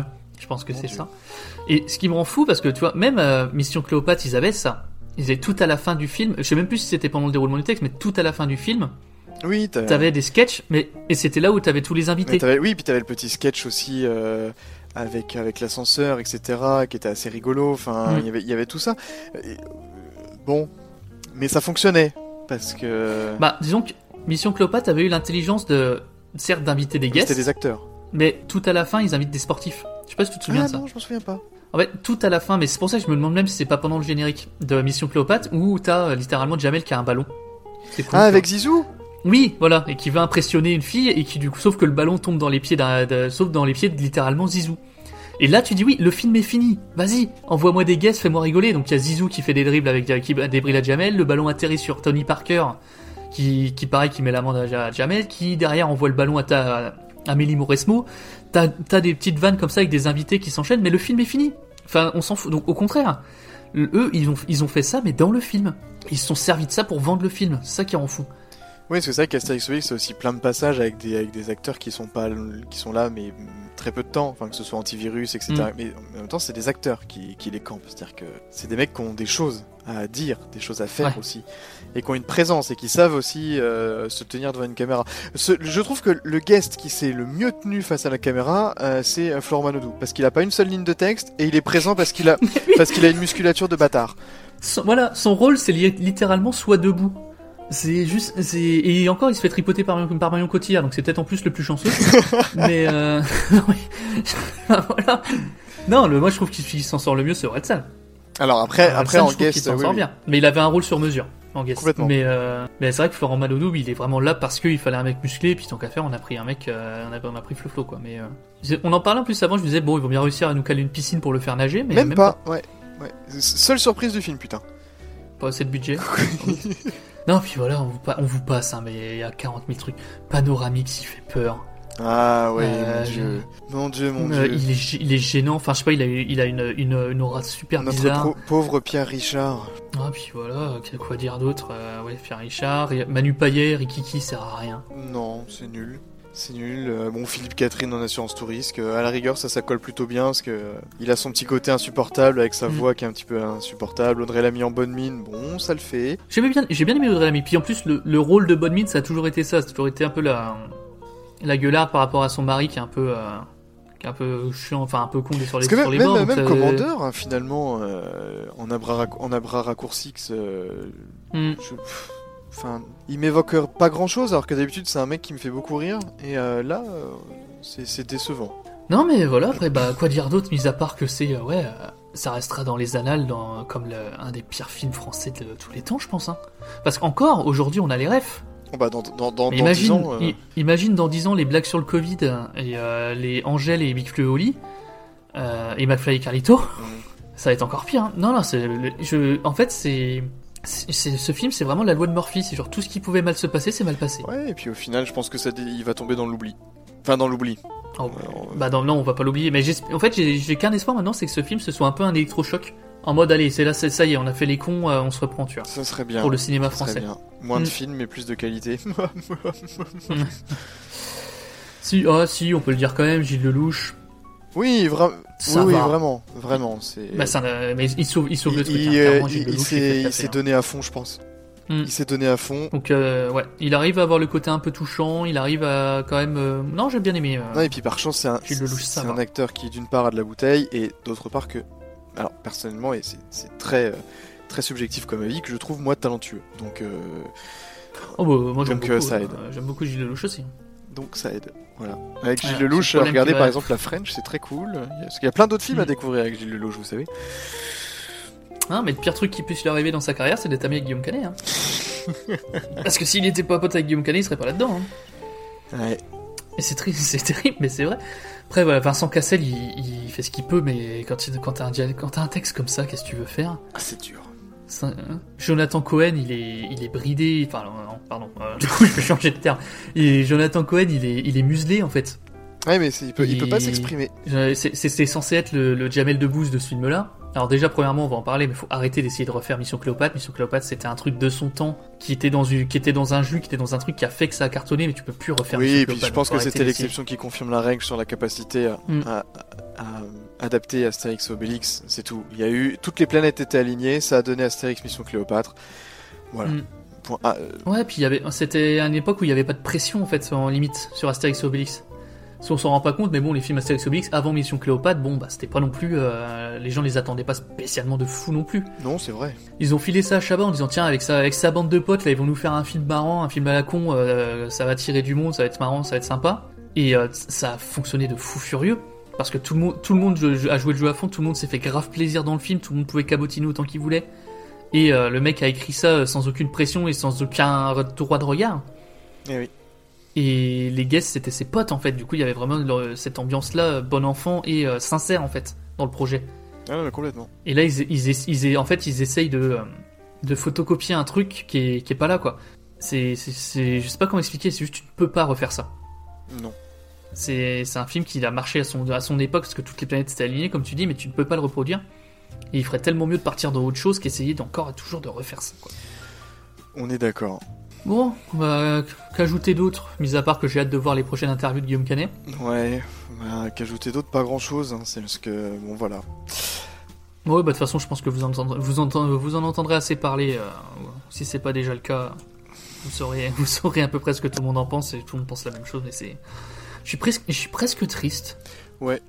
Genre euh, pour euh, même même pour Guillaume Canet, parce que contraire, alors là j'ai été j'ai été dur, hein, euh, je le cache pas et ça fait un peu partie du jeu aussi. Mais euh, j'aime bien Guillaume Canet. Enfin, j'ai rien contre lui.